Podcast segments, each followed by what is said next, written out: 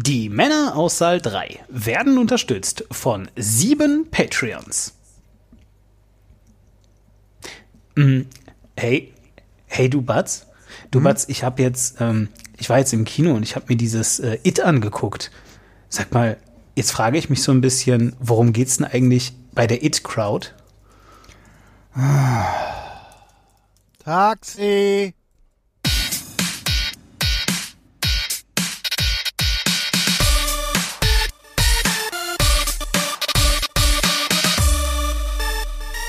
Und herzlich willkommen bei einer neuen Ausgabe, der siebten nämlich, der Männer aus Saal 3.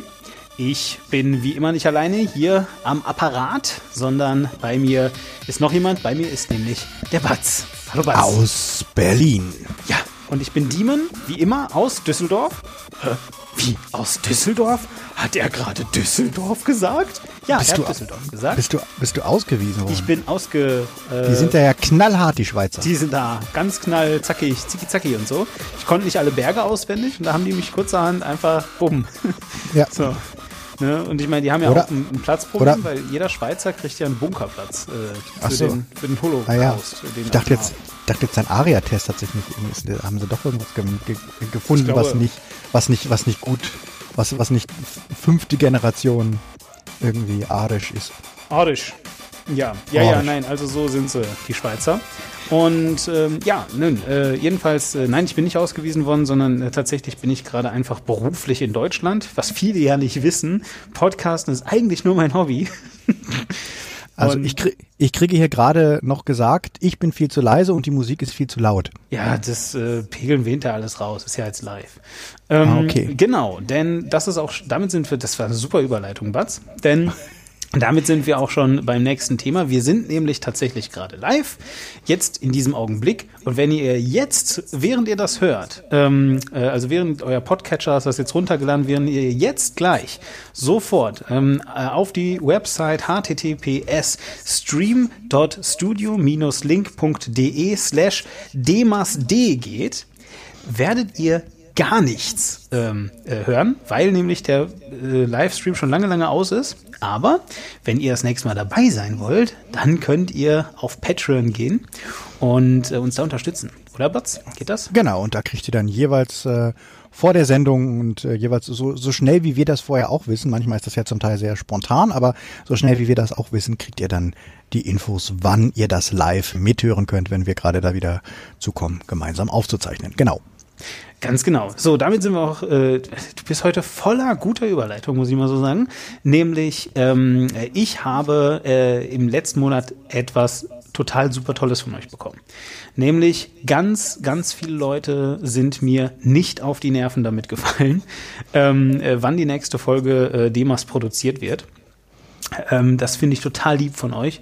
Äh, vielleicht war es Desinteresse. Ich hoffe aber ehrlich gesagt, dass es einfach Respekt war. Ich habe es wirklich versucht. Ähm, es tut mir natürlich unheimlich leid, ähm, dass das jetzt irgendwie so wenig war. Wir werden eine Sendeoffensive äh, äh, im November starten, habe ich beschlossen. Batz weiß das noch nicht, aber ich nehme den einfach oh, mit. okay, ja, okay. Und ähm, nein, im Okay. Ernst. Und äh, jedenfalls, ähm, und ich habe halt einfach ähm, äh, wirklich, wirklich viel zu tun gehabt, so äh, jobtechnisch. Und deswegen bin ich einfach äh, zwei, ja, eigentlich, äh, eigentlich eher drei Wochen überhaupt null dazu gekommen, auch nur einen Film, auch nur daran zu denken, einen Film anzusehen. Und dementsprechend konnten wir halt auch nicht aufnehmen. Und aus diesem Grund ähm, wirklich vielen, vielen, vielen Dank an alle Leute, die uns trotzdem die Treue gehalten haben. Ihr werdet selbstverständlich dafür weiterhin entlohnt werden und wir werden auch weiterhin hier äh, Aufnahmen reißen. Ähm, und ja, ich ähm, äh, kann nur sagen, äh, falls äh, euch so langweilig war, ihr nicht genau wisst, äh, ob da noch was ging, es haben sogar ein paar Leute auf äh, war-klar.de äh, kommentiert. Da könnt ihr mich, jeder kann da Kommentare schreiben. Ihr also auch, wenn ihr uns nicht unterstützt. Wäre cool, macht das doch mal. Und dann könnt ihr euch auch ein bisschen da austauschen und euch darüber mokieren, wie doof ich bin, weil ich so selten Zeit habe. Aber es wird wieder besser, hoffe ich. Ähm, Batz schleift mich einfach am Hoden ans Mikrofon. Ach so, das war ja, das hast du nicht vergessen. Das, ich habe hab ja sehr festen Griff. Einen sehr festen Griff. Ähm, Gut. Ja, ähm, dann, dann ähm, machen wir doch noch die, die Bedankungen. Ja, ganz genau. Also, ne, ähm, wir, äh, also ich habe es ja gerade bereits gesagt, jede Menge Leute haben uns äh, die Stange gehalten und sie nirgendwo reingestoßen. Jedenfalls. Ja, das, ist, das ist echt so, eine, so ein, ich erkenne ein, ein durchgängiges Thema für diese Sendung. es ist gerade in den heutigen Zeiten, weiß ich nicht, ob das noch angebracht ist, so zweideutige Witze so, so Wein, Weinstein-Witze zu machen. Ja, ja hier, äh, äh, Frank Rieger, der, äh, einer der Sprecher des äh, Chaos Communication, äh, Quatsch, Chaos Computer Clubs und Fefe, so ein kleiner dicker Nerd, der halt auch so einen Verschwörungsblog macht, haben jetzt gesagt, dass sie nicht die Fnord News Show weitermachen. Ähm, also das ist immer so, am, so, so, ein Jahresrückblick, wo sie, wo sie lustige Kuriositäten aus dem politischen Jahr bringen, weil ihnen die Welt zu absurd geworden ist. also ich finde, da können wir dann auch ruhig über Stange halten und reinstoßen reden. So, ähm, äh, mit diesen Worten, ihr habt uns äh, die Stange reingestoßen. Und zwar, wir danken Josef Maren, Tim Daniel, Thomas, Peter, Pfeffern und Josua. Vielen Dank. Ja, und äh, ich äh, bedanke mich bei den Flips ähm, äh, ähm, Hauptförderern, den Guardians. Das sind Marc-André Schreiber, Sepp Kerschbaumer und Luca Kamens. Und dann noch bei den ähm, unseren unseren äh, Flips Time. Das sind äh, Passion of Arts, Aaron Schreiber, Mark Kappeler, Josua, Weisheit, Philipp Weimrecht, Anja Scholz, Sternentor 1, Daniel Nestlinger, Florian Gehl, XXL Tuber Day, Eileen Evering, Christoph Grabe und Items for Sacred. So, und jetzt rufe ich hiermit zum Heiligen Krieg okay. gegen Flips auf. Wir von Demas ähm, senden vielleicht wesentlich weniger, aber wir müssen jetzt einfach mal echt viel mehr Unterstützer haben als Flips. Das heißt, hört alle sofort auf. Nein, das ist nicht wahr. Das ist nicht, was ich sagen will, sondern unterstützt außerdem auch diesen Podcast. Das ist total super wichtig. Ähm, einfach nur so.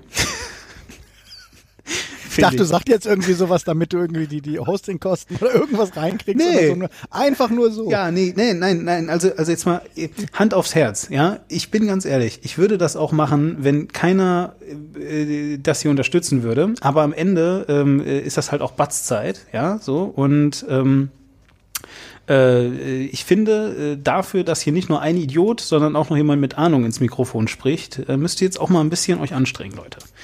Ja, also. Ähm, wann kommt, wann kommt denn der mit Ahnung?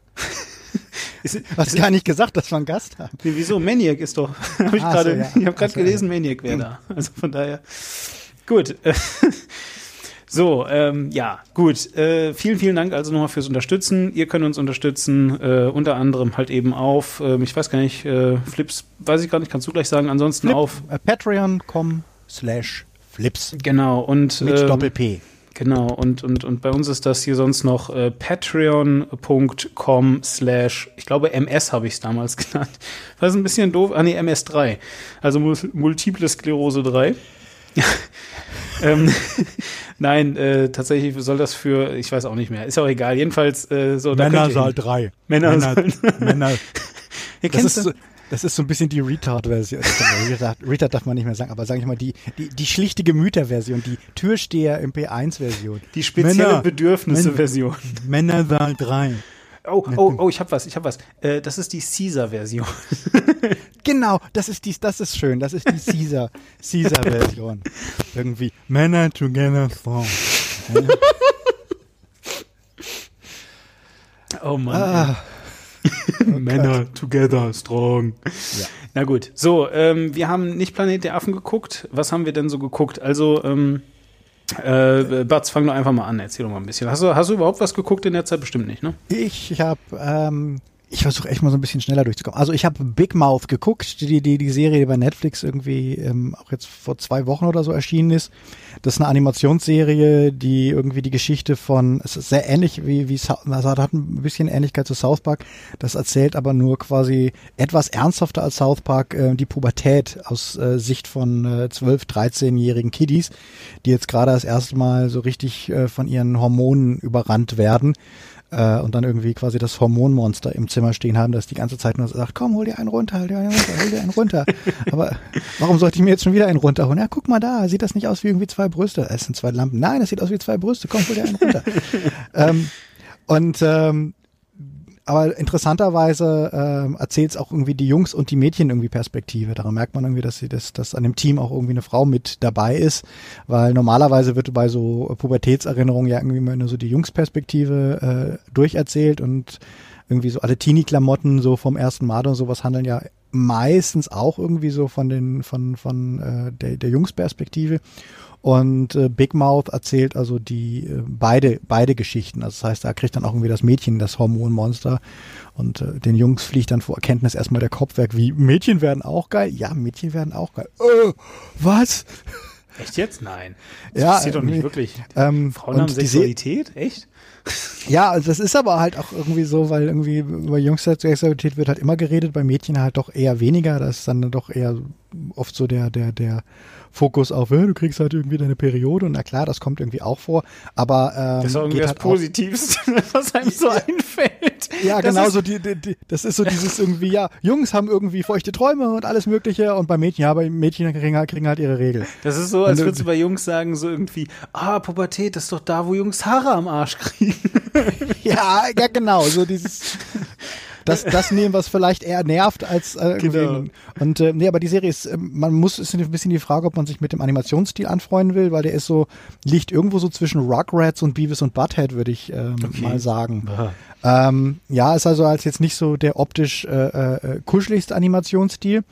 Ähm, und die Kiddies werden alle von Erwachsenen gesprochen, weil ich glaube, man könnte keinen Kinderdarstellern äh, ähm, ja, kriegen, um irgendwie diese Dialoge irgendwie zu sagen.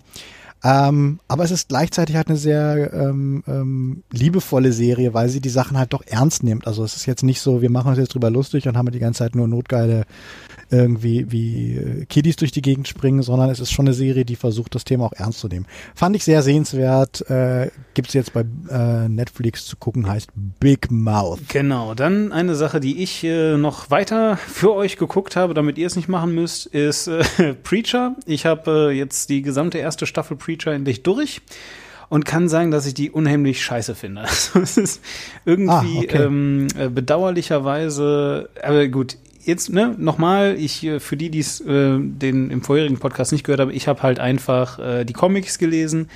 Und ähm, ich bin aber überhaupt jetzt nicht irgendwie mit der, mit der Idee da reingegangen, äh, dass das eine 1 zu 1 Comic-Verfilmung sein muss.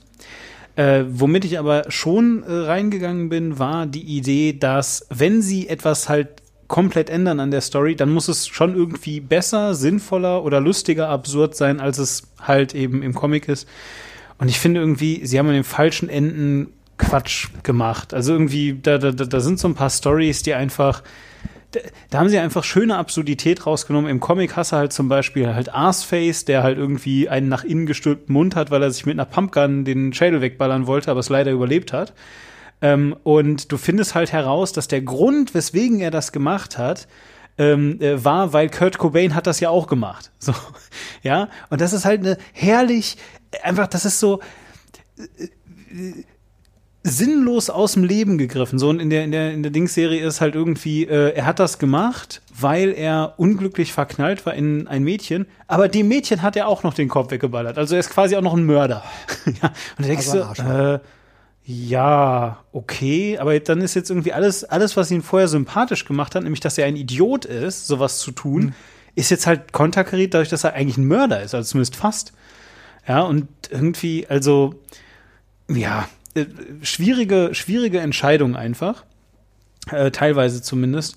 Äh, oder auch eben genauso das Dorf äh, im, äh, im Comic wird das Dorf halt irgendwie äh, kaputt, geht das Dorf halt eben kaputt, weil Genesis, der, der, das, dieses, diese, diese Spielkonsole.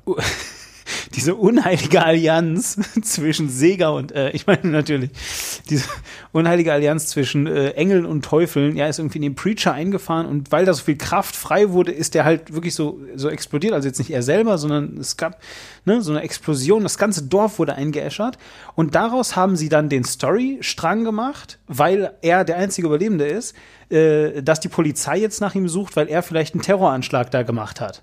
Ja, so, weil irgendwie äh, eine ganze Gemeinde ausgelöscht mit einer riesigen Bombenexplosion, so in der Art, ne?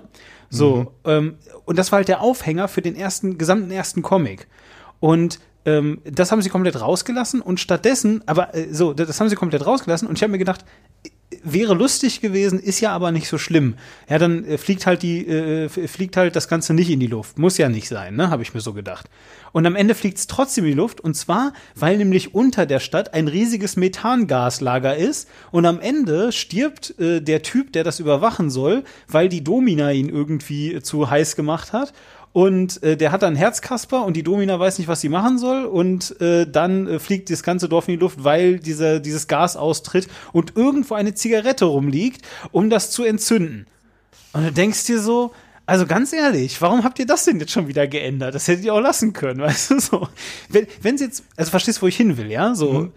ich habe nichts dagegen, wenn das irgendwie eine coolere, lustigere, bessere Story ist oder halt einfach auch nur eine andere Story. Ja, aber also teilweise habe ich echt das Gefühl, sie haben es einfach anders gemacht, weil sie es unbedingt anders machen wollten. Vielleicht auch, weil sie das äh, Dorf ähm, ein bisschen ausreizen wollten, weil sie vielleicht das Budget nicht hatten am Anfang. Ich habe keine Ahnung, aber ja. Das ist ja, würde ich jetzt mal vom, also meine, meine, mein erster Ansatz für es wurde was geändert, ist immer so, ist budgetary reasons, war das, wäre das, wäre das und das zu teuer gewesen ja. oder so, aber. Genau, also ansonsten, äh, ich kann halt nur sagen, so die Charaktere, die sie dargestellt haben, äh, äh, Jesse Custer und, und auch seine, also seine Frau zum Beispiel haben sie anders gecastet. Die ist normalerweise eine blonde, blauäugige Frau und ist jetzt halt eben eine schwarze.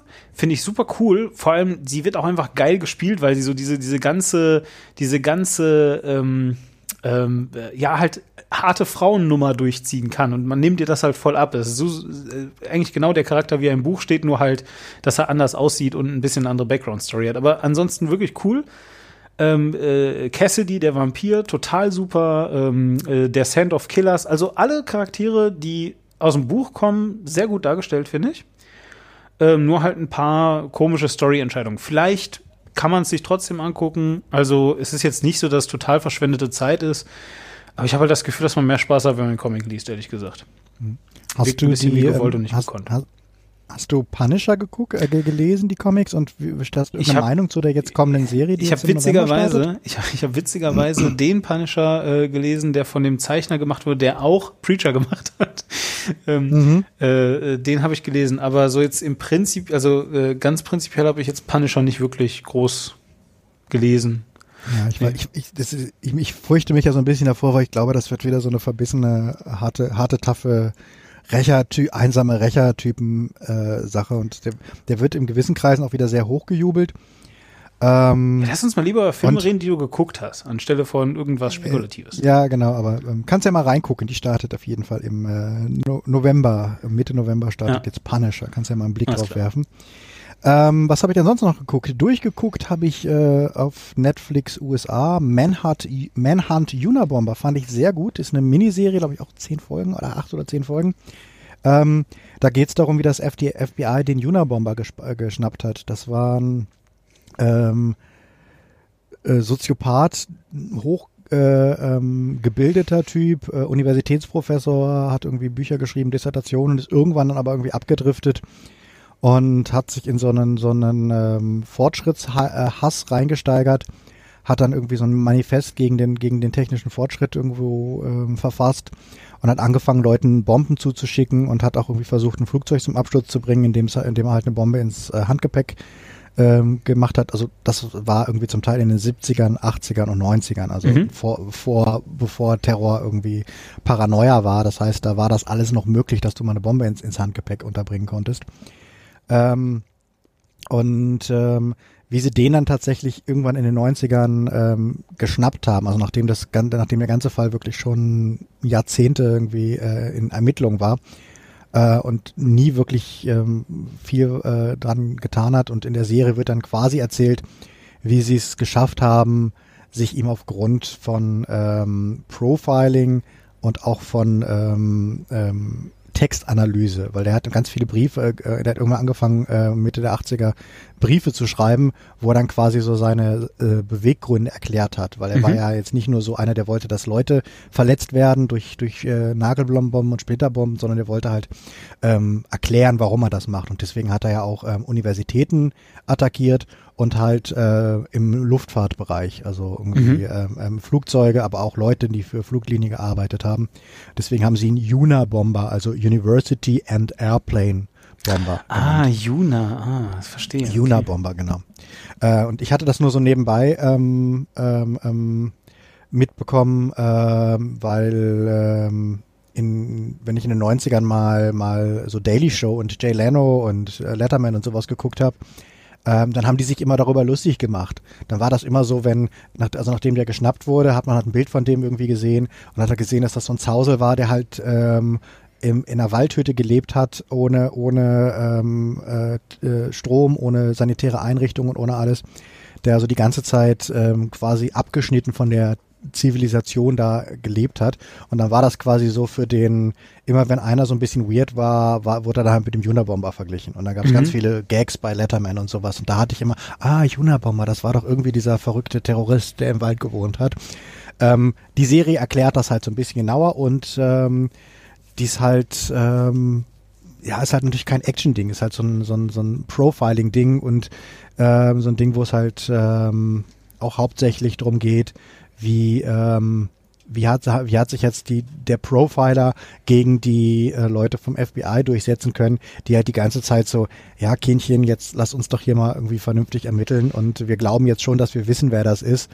Ähm, und ihn halt nicht ernst nehmen. Und wenn der Profiler dann sagt, ja, aber das kann nicht sein, irgendwie, ihr könnt jetzt nicht sagen, euer Fokustyp ist irgendwie einer Mitte 30, weil alles, was ich aus seinen Texten rausgelesen habe, ist, der Typ mhm. ist studiert, der verwendet bestimmte Worte, der macht halt irgendwie das und das.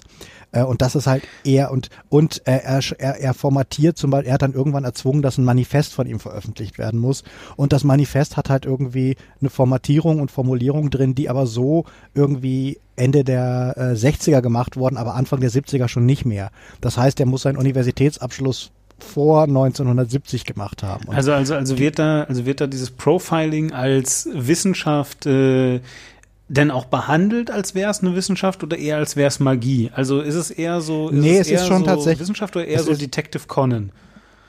Ähm, nee, es ist schon wirklich eine Wissenschaft mit allen Problemen, die es auch darin gibt und allen Fehlläufen und allen äh, Fehleinschätzungen, ähm, die auch da sind, weil sie halt auch mhm. sagen, ja, wir sind jetzt der siebte Profiler, der bei uns ankommt und äh, die Leute haben uns irgendwie das und das gesagt und das ist irgendwie Bullshit, deswegen entschuldigen Sie bitte, wenn wir jetzt in Sie nicht mehr so wahnsinnig viel Vertrauen haben. Ja, ja. Hm. Ähm, und das ist halt sehr nett, weil es halt so ein das Ganze wird natürlich sehr auf zwei Typen, also es wird so ein bisschen so ein Duell von dem Ermittler, ich weiß gar nicht, wer den spricht, aber ich glaube Sam Worthington oder so, äh, und Paul Bettany, der halt den Unabomber, den Ted Kaczynski spielt, ähm, zu dem man dann immer wieder rüberschaltet und den man halt sieht bei seinen, bei seinen Vorbereitungen und so. Und zum Schluss, auch nachdem er geschnappt ist, ist halt die Frage, wird er überhaupt verurteilt oder kommt er nur in die Klapse oder was ist jetzt eigentlich mit dem? Äh, und der ist halt hochintelligent, ist halt kein Idiot oder so, mhm. ist halt nicht so ein dummer Rassist, äh, sondern ist halt tatsächlich jemand, der vielleicht sogar ein paar valide Kritikpunkte hat. Ähm, und das macht das Ganze sehr spannend. Also ich fand die sehr schön, die Serie. Ähm, die ist vom Discovery Channel lustigerweise produziert worden. Das ist das erste Mal, dass der Discovery Channel, die ja ansonsten halt alle möglichen Dokus rausbringen, jetzt mal eine, eine Spielserie ähm, gemacht hat. Und ich fand die sehr spannend. Also tatsächlich äh, sehr unterhaltsam, aber auch sehr spannend, weil es halt einigermaßen nah, ich habe das so ein bisschen nachgelesen und Dokus geguckt, äh, am echten Fall dran ist. Trotzdem es natürlich dramaturgisch verdichtet wurde. Manhunt Unabomber. Ein bisschen, ein bisschen traurig finde ich das äh, bei solchen Stories halt dann immer, dass sich äh, eigentlich intelligente Leute halt leider damit äh, disqualifizieren, dass sie extrem werden. ja, das ist immer ein bisschen schade. Aber naja, so ist halt wohl das Leben. Hm. Genau. Ähm, da hoffe ich doch nur, dass ich nicht intelligent bin. So. Genau. Und ansonsten, falls Leute, die jetzt auch in Deutschland, die jetzt keinen Zugriff auf Netflix äh, äh USA haben, ähm, guckt einfach Mindhunter, ähnliches Thema, Thema, neue Serie produziert von David Fincher. Mhm. Ähm, da geht's auch um, wie das FBI seine erste Serienkiller-Profiling-Einheit ähm, eingerichtet hat und äh, das darüber gemacht hat, dass sie Interviews mit überführten, im Knast sitzenden Serienkillern gemacht haben. Auch ein ziemlich cooles Ding. Alles klar. Noch was gesehen? Ich bin, glaube ich, mit meinem Latein am Ende. Ich äh, durchforste gerade schon, mein, schon meinen Kopf. Ich habe ähm, nichts, glaube ich, mehr geguckt. Alt eben noch It, aber das war's. Ähm, wir können gleich nochmal über, über Trailer reden. Ich würde noch eine Sache, weil, weil das, glaube ich, ein kleiner Film ist, der ansonsten auch untergeht und der jetzt, glaube ich, Anfang November schon startet. Ähm, Professor Marston and the Wonder Woman heißt es. Mhm. Der erzählt die ähm, Hintergrundgeschichte des Typen der Wonder Woman, wir haben uns ja ausführlich über Wonder Woman unterhalten, ähm, äh, quasi das Leben von dem Typen, der Wonder Woman erfunden hat, der halt ähm, auch Professor war, ähm, der sich ähm, mit, mit schon relativ früh halt irgendwie in, in, in den äh, Ende 20er, 30er Jahre äh, angefangen hat, mit ähm, Geschlechterrollen irgendwie auseinanderzusetzen und mit Geschlechterbeziehungen und wie Beziehungen funktionieren. Und äh, obendrein ähm, ähm, SM Bondage irgendwie interessiert war. Ähm, und gleichzeitig auch noch irgendwie eine, eine funktionierende Dreierbeziehung hatte. Mhm. Nämlich ähm, mit seiner, also mit seiner Frau, die halt auch irgendwie ähm, eine, eine ähm, Universitätsdozentin war, ähm, die auch damals ein bisschen drunter gelitten hat, dass sie halt nie so die Anerkennung gekriegt hat, wie es ihre männlichen Kollegen kriegen, weil sie halt als Frau keiner wirklich ernst genommen hat. Und ähm, dann haben die beiden mit einer ihrer, ihrer Studentinnen irgendwie eine Beziehung angefangen ähm, eigentlich im Rahmen von so von, von irgendwie Experimenten, wo sie sich irgendwie näher gekommen sind, wo es halt darum ging, ist auch der Typ, der den Lügen, Lügendetektor mit seiner Frau zusammen entwickelt hat. Ah, interessant. Hat den, äh, ist aber leider nicht reich Ach, geworden ja, durch, den, durch, durch den Lügendetektor, weil er halt ähm, wissenschaftliches Ethos hatte und hat gesagt, Wissenschaft muss frei sein und hat das publiziert und dann haben halt andere aufgrund von seinen Thesen den äh, Lügendetektor nachgebaut und mhm. vermarktet und haben halt echt irgendwie Kohle mitgemacht, während er halt nichts gemacht hat. Und dann ist auch noch irgendwie die Beziehung zu, äh, seine, die Dreierbeziehung irgendwie aufgeflogen und in der damaligen Gesellschaft haben sich halt alle wahnsinnig drüber aufgeregt, mhm. was dazu führte, dass er dann von der Uni irgendwie gefeuert wurde. Oh je. Ähm, dann erstmal irgendwie sich mit, mit Nebenjobs, äh, seine, seine Frau, die echt mega intelligent war, musste dann irgendwie quasi Sekretärienjobs irgendwie annehmen. Und ähm, haben dann aber weiter irgendwie ihre Dreierbeziehung geführt und er hat dann angefangen, mit den beiden zusammen ähm, ähm, die, die Figur Wonder Woman zu entwickeln, weil er halt irgendwie gesehen hat, was auf dem Comicmarkt alles abgeht und er hat irgendwie gesagt, es muss doch irgendwie möglich sein, ähm, unsere wissenschaftlichen Erkenntnisse, wie Beziehungen funktionieren, wie man miteinander umgeht äh, und wie das auch funktioniert, ähm, zu vermitteln und quasi einen didaktischen Comic zu machen, der halt ähm, auch irgendwie die Comic-Zielgruppe, irgendwie auch hauptsächlich irgendwie kleine Jungs, aber auch Mädchen irgendwie anspricht. Und hat, hat das dann geschafft, dem Typen, der Superman zuerst rausgebracht hat, das aufzuschwatzen und hat dann in der Tat ähm, in Wonder Woman äh, erstmal seine wissenschaftlichen Erkenntnisse reingebastelt, hat aber auch gleichzeitig seine, seine, seine äh, Bondage-Vorlieben und seine, seine Hatte der wirklich Bondage-Vorlieben? Also, also ja, mit Lasso und so. Ah, ja, ja abs, abs, absolut.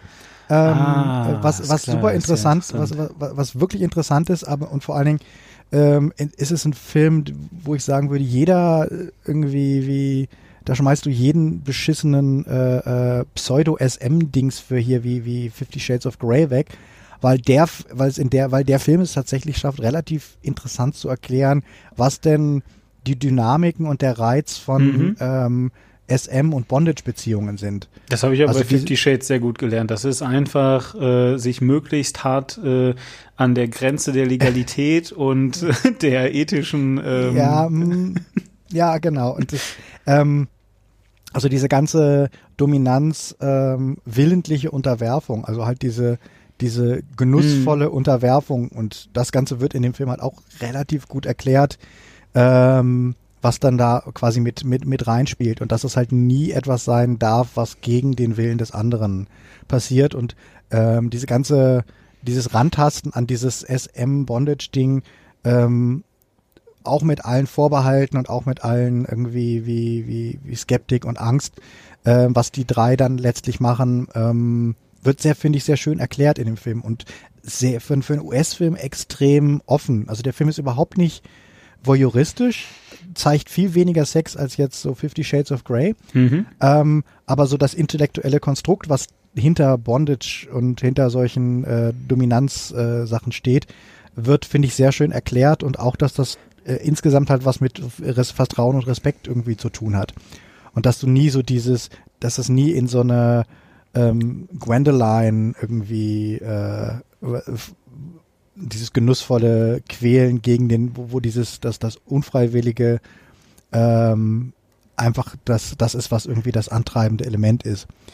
ähm, was du ganz oft irgendwie in dem Bereich hast. Ähm, und das wird hier irgendwie ganz gut geschildert, dass das eigentlich bei echten ähm, Unterwerfungssachen eigentlich nicht so sein soll.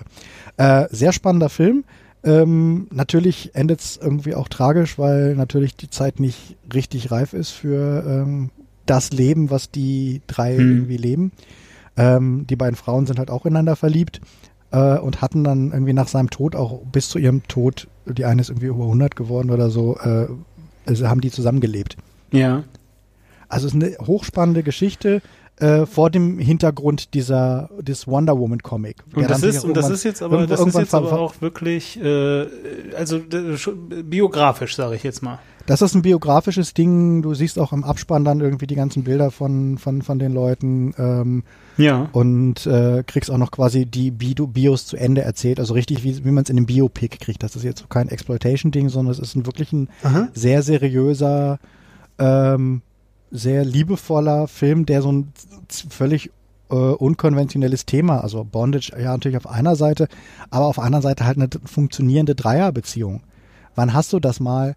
Ja, vor allem in ähm, einem amerikanischen Film, ne? in einem also, amerikanischen Film, dass das äh, völlig, völlig vorurteilsfrei erzählt wird. Natürlich sind die Vorurteile der Gesellschaft Hintergrund für das Ganze, aber der Film selbst judgt halt nicht.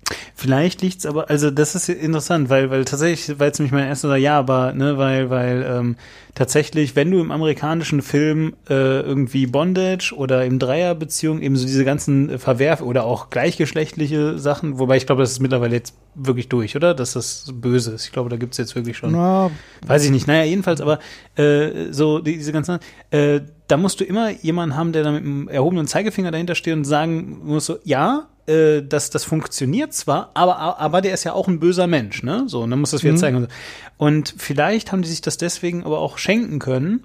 Ähm, weil, also, ich glaube jetzt nicht daran, vielleicht kannst du mich da gleich erst besser, dass jetzt irgendwie Regisseur und Drehbuchschreiber total mutig waren und das Studio, was das gemacht hat und so, sondern wahrscheinlich war es einfach nur, naja gut, aber er wurde ja dafür vom Leben gefickt. Ja, man hat ja gesehen, wie scheiße es ihm dafür ging, da müssen wir jetzt nicht noch extra eine Schippe drauflegen. So, vielleicht weiß war ich, das.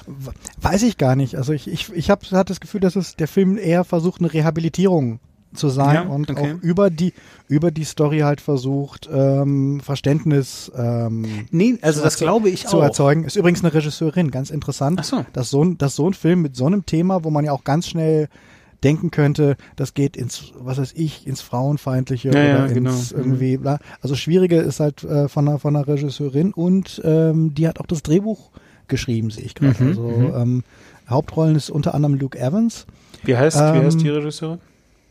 Ähm, Angela Robinson heißt die. Ja, gut. Also ähm, finde ich, äh, der wird wahrscheinlich nicht sehr lange im Kino laufen, würde ich jetzt mal schätzen. Ähm, der startet, wie gesagt, Anfang November und ähm, ich fand ihn sehr sehenswert. Natürlich ein bisschen, wenn man sich für Wonder Woman interessiert oder für, für Comicfilme, ist er natürlich wie so ein nettes Companion Piece dazu. Einfach mal so ein bisschen die Sachen, die in Wonder Woman, in den Comics und im Film auch vorkommen, aus anderer Perspektive nochmal zu sehen. Ähm, und das zum Beispiel halt auch natürlich das äh, Lasso der Wahrheit auf seinem, äh, letztlich seine Variante war vom, vom ähm, äh, Lügendetektor. Also dass das quasi das nur die Fantasy-Variante vom Lügendetektor war, die er ihr da irgendwie an die Hand gegeben hat. Ähm, aber auch halt und, unter den ähm, in der Gesellschaft, wo man heute denkt, ja, aber eigentlich ist, sind wir immer noch sehr auf die monogame Zweierbeziehung geeicht ähm, und die zu hinterfragen und irgendwie zu sagen, ob es nicht andere Varianten geben kann, die funktionieren können.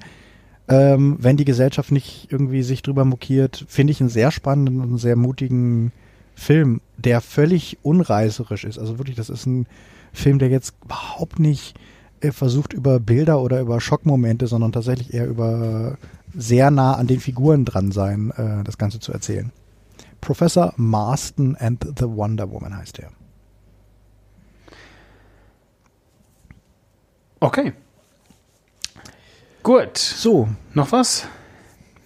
ja, also wer, wer, wer, ich habe Tor 3 gesehen, du hast den Trailer zu Tor 3 gesehen, weiß ich nicht, ob wir da noch kurz was, Ähm, was zu sagen wollen, ehe wir dann zu äh, S kommen. Ja, prinzipiell. Ich habe den Trailer zu Tor gesehen. Also dazu muss ich jetzt erstmal, ich habe den auf Deutsch gesehen.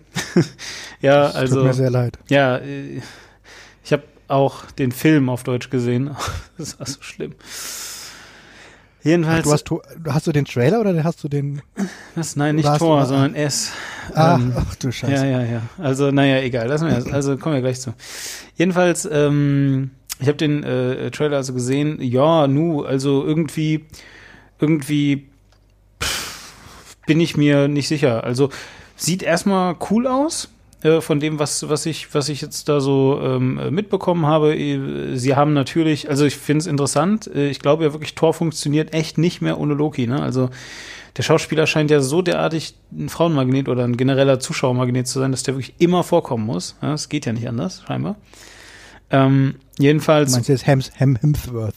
Ja, ich weiß nicht, wie der heißt, aber halt der Loki-Schauspieler. Ne, der ist ja ach, wirklich. Nee, ach so, Tom Hiddleston, ja. Ja, so, also der scheint ja wirklich abzugehen. Also es geht halt ohne den nicht. Und ähm, das Einzige, was mir einfach aufgefallen ist, äh, ist halt, dass sie irgendwie versuchen, Hulk offensichtlich, wie auch immer, äh, menschlicher zu machen oder ihm mehr Persönlichkeit zu geben oder so.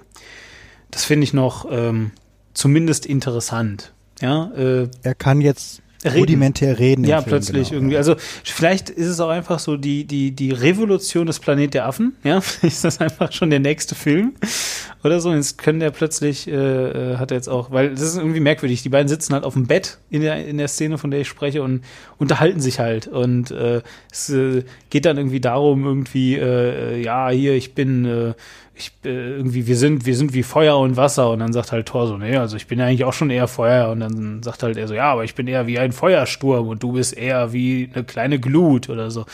Dann mhm. denke ich eher so, pff, das ist irgendwie nicht Hulk. Hulk unterhält ja, sich nicht mit wird, jemandem. Es wird erklärt, warum. Ach so. Okay. Ähm, weil irgendwie im, im Film ist er, ähm, also normalerweise hast du ja immer so, Banner ist der Normalzustand und Hulk sind die Ausbrüche. Ja. Und äh, in dem Film war er jetzt irgendwie vier Jahre Hulk oder so. Aha. Okay. Ähm, weil er halt irgendwie am, weil wir haben ihn ja, glaube ich, zuletzt gesehen, ähm, am Ende von, puh, ich weiß gar nicht, bei welchem Film, bei Avengers 3 kam er, glaube ich, war, war der letzte Auftritt, war bei, bei Avengers 2, war, glaube ich, der letzte Ultron, ja. da wo er dann, wo er dann am Ende irgendwo verschwunden ist und ähm, dann ist er, da erfährt man jetzt hier quasi, wohin er verschwunden ist und erfährt halt auch, dass er die ganze Zeit Hulk war. Und äh, dann, als er sich dann irgendwann mal natürlich wieder in Banner zurückverwandelt, auch so, wow, ich habe mal eben drei Jahre oder vier Jahre verloren. Ähm, aber das, das erklärt quasi, warum die Hulk-Figur jetzt quasi auch so ihre eigene Evolution hinter sich mhm. hat, weil er eben nicht nur so dieser Primal Outbreak für immer nur zwei Tage ist und dann ist wieder monatelang nur Banner, und äh, mhm, also das, mhm, es wirkt ja jetzt nicht, es wirkt nicht völlig unlogisch. Nein, also wahrscheinlich so nicht. Im, im, Im Trailer hat es mich halt gewundert, das will ich dazu halt mhm, sagen. Klar, ja, also ja. ich, ich, ich kenne jetzt die Story nicht, weswegen das alles so ist. Ich sag nur, im Trailer hab, saß ich ja so und dachte so, hm, okay, ja, das ist irgendwie doof. So, ja. Aber ich meine, also ist jetzt nichts, was mich abhalten würde, den Film zu gucken aber es ist halt einfach so was, wo ich mir so dachte, hm, na, wahrscheinlich ist das da nicht so gut im Film oder so, keine Ahnung. Ja. Äh, auf der anderen Hand muss man natürlich auch sagen, wenn es tatsächlich sogar noch eine Erklärung hat, dann ist das ja sogar richtig toll, weil dann ähm, macht der Trailer mal ausnahmsweise nicht das falsch, was alle anderen Trailer machen, nämlich indem er einfach nur die besten Szenen aneinander reiht und dann ist der Film hinterher scheiße, sondern indem der wirklich sogar noch so, na, so ein paar Sachen, wo man sich so, hä, hm, okay, was ist das jetzt? Und dann guckt man den und das ist ja vielleicht sogar noch cool. Ist ja auch mal schön. Ja. Genau. Ist, ist, würde ich, würde ich auch. Er ist, er ist also ein solider weiterer Marvel-Film. Ähm, ich hatte so ein bisschen das Gefühl, dass halt, dass es halt so diese, diese Reihe von Marvel-Filmen, die alle solide und gut sind, ähm, fortführt. Ähm, dass es mal, dass man aber manchmal, dass man langsam so ein bisschen diesen Seriencharakter hat. Also dass man so das Gefühl hat, ich habe jetzt eine weitere Folge aus einer eigentlich ganz guten Serie geguckt, aber ähm, so dieser Event- und Spektakelcharakter, den das Ganze noch früher hatte, geht langsam, finde ich, so ein bisschen verloren. Also das ist solide, das ist total unterhaltsam, ist sehr lustig, sehr, sehr auf, auf Gags getrimmt, das Ganze. Äh, aber alles so im Rahmen Gags, jetzt auch nichts, was einen jetzt, jetzt äh, schockiert oder was halt jetzt out of character ist. Es passt alles wunderbar. Ähm, Schauspieler sind toll, Jeff Goldblum ist irgendwie großartig. Ähm, aber so also mir geht so ein bisschen, also bei, bei, bei, bei Spider-Man war ich, obwohl das Ganze viel, viel kleiner war von der Story, äh, emotional deutlich mehr drin als jetzt bei, bei dem. Weil Spider-Man hat tatsächlich, fand ich mal wieder was Neues. Ja, das stimmt. Gehabt, das das gehabt hat und ich hatte das Gefühl gehabt, das ist so der einzige Superheldenfilm der Marvel-Filme, der mich emotional mal wieder irgendwie so ein bisschen Ja. mitgenommen hat, Ja. während die anderen sind so lustig, gelacht, es hat geflackert, ähm, man kann so Popcorn zu essen, aber ähm, Isst du Popcorn immer- oder isst du oder isst du Nachos? Bist ich esse gar nichts. Ich finde, Ja. äh, ich, äh, aber so figurativ so im Kopf so Popcorn essen. also du isst Aber, Popcorn ähm, im äh, Kopf. Ja, also ich, ich finde ich find Popcorn so mittellecker und ich hasse Leute, die Nachos essen, weil die stinken widerlich. Ich bin echt immer so, dass ich Leute schlagen möchte, die neben mir Nachos essen, weil dann dieser, dieses, ich weiß gar nicht, welcher Plastik aufgelöst wird, um halt diese, diese, diese, diese, Kä- diese Käse, dieses Käsesoßen-Imitat irgendwie dazu zu erschaffen. Das hat ja auch mit Käse überhaupt nichts zu tun, dieser sch sch komische Schleim. Ähm, ich finde, der riecht sehr unangenehm und deswegen, das, Das ist- kraspelt und es stinkt. Und Das ist, das ist eine interessante Über. Du planst das heute, oder? So ein bisschen. Weil, weil, weil äh, auch nichts mit Spider-Man zu tun und so ein bisschen schimmelig riechend ist ja S. ja, und das, obwohl es nämlich eigentlich so ähnlich ist, witzigerweise. Das ist nämlich auch ganz viel mit Teenagern. aber, aber äh, Entschuldigung, ich wollte dich da nicht unterbrechen. Ich wollte das nur einmal kurz so Nee, feststellen, weil das nee, ist. nee, ähm, nee, wir können, finde ich, auch äh, Tor schnell abhaken. Also ich, Ja. ich, ich habe ein generelles Problem im Moment mit Superheldenfilm allgemein, dass ich so eine gewisse Übersättigung bei mir merke, ähm, weil ich denke, ach, es wäre eigentlich schon ganz geil, wenn mal alle zwei Jahre nur ein Superhelden oder zwei Superheldenfilme rauskommen würde oder vielleicht ein Jahr ein Marvel, ein Jahr ein DC-Film und nicht jedes Jahr gefühlt irgendwie drei Superheldenfilme, weil Ja. einfach ja, so eine gewisse Übersättigung. funktionieren halt einfach gerade. Ja, das muss man echt mal, also und ich Ja, meine das- mit gerade halt jetzt so die letzten fünf Jahre Zehn oder so. Jahre. Nein, Also zehn? Ich hab, ja, ich habe halt wirklich das Gefühl, dass, dass äh, ich wirklich seit, seit Ewigkeiten nur noch über Superheldenfilme berichte. ja. Äh, und es gibt immer wieder Highlights. Wie gesagt, Wonder Woman ist ja für sich genommen echt ein schöner Film. Mhm. Und ähm, Spider-Man? Ähm, Spider-Man hat echt Spaß gemacht. Aber ich vermisse die anderen Filme zwischendurch. Also, dass, Mhm, dass da wieder mhm. andere Effekt- und, und, und Bombastfilme. Und deswegen freue ich mich und verteidige ja auch sowas wie Valerian. Alleine schon mit all seinen Schwächen und all dem Gerumpel, weil ich halt denke, ja, aber es ist wenigstens kein Franchise. Es ist jetzt wenigstens, sie haben mal versucht, irgendwas zu machen, was jetzt nicht wieder der Spin-off vom Remake, vom, vom Reboot, von sonst irgendwas ist, sondern es ist wenigstens der Versuch, mal eine neue Geschichte zu erzählen. Ähm, und dieses, diese, diese völlige Verfranchisierung finde ich in der Tat ein bisschen anstrengend obwohl halt die einzelnen Filme jetzt nicht schlecht sind, aber sie sind halt so innerhalb dieser gewissen Parameter, die man erwartet, sind sie halt total unterhaltsam und gleichzeitig merke ich auch immer, ich habe so selten ein Rewatchability-Bedürfnis bei bei ich wie gesagt, ich mag die meisten Marvel-Filme. Ich habe wirklich so eine Quote, wo ich irgendwie zwei Drittel echt ziemlich unterhaltsam und ziemlich gut finde. Und trotzdem merke ich immer so, wenn es wenn es darum geht, ach, was gucke ich mir noch mal irgendwie fluffiges, unterhaltsames an, ich gucke ganz selten Marvel-Filme nochmal. Das glaube ich auch. Ich glaube, Ein- dass der Rewatch-Faktor bei solchen Sachen total eigentlich gar nicht gegeben ist. Das sehe ich auch so, ja. Das liegt aber halt eben auch daran, dass, dass, ähm, dass die Story, ich meine, also ich finde, ganz ehrlich, dass ähm, Marvel damit eigentlich totaler Kunstgriff gelungen ist, weil eigentlich haben sie es geschafft, ihre ihre ähm, äh, hier, weiß ich nicht, äh, Sammelbände für, für 20 Dollar in einen Film zu übersetzen. Weil wenn du dir einmal so ein, so ein Comic-Sammelband da gekauft hast, irgendeinen, ja, von irgendeiner Komplettstory oder so, du liest den echt exakt einmal in der Regel und danach ist einfach vorbei. Also du liest den und meistens auch so aus so einem, wie, wie auch immer, ja, ich weiß gar nicht, aus, aus was für einem Grund genau, aber so halt, weißt und du liest es bestimmt nicht zwei oder dreimal. Also Ich finde, äh, dieses, so. dieses Popcorn stimmt da in dem Fall halt tatsächlich, weil es ist so, man fühlt sich gut, während man es isst. Es ist auch für das, was es ist, super gemacht. Aber es ist halt ähm, nichts, wo ich jetzt denke, ach Gott, da möchte ich jetzt oft hin zurückkehren. Oder wenn ich halt denke, den die, den, den, den, wie oft ich den, den Burton-Film von, äh, den, den Batman-Film von Burton hier, äh, Batman Returns irgendwie gucke. Ich habe den neulich mal wieder gesehen, fantastisch, immer noch großartig. Oder die Superman-Filme von, von Richard Donner irgendwie aus den, aus Ende der 70er, Anfang 80er.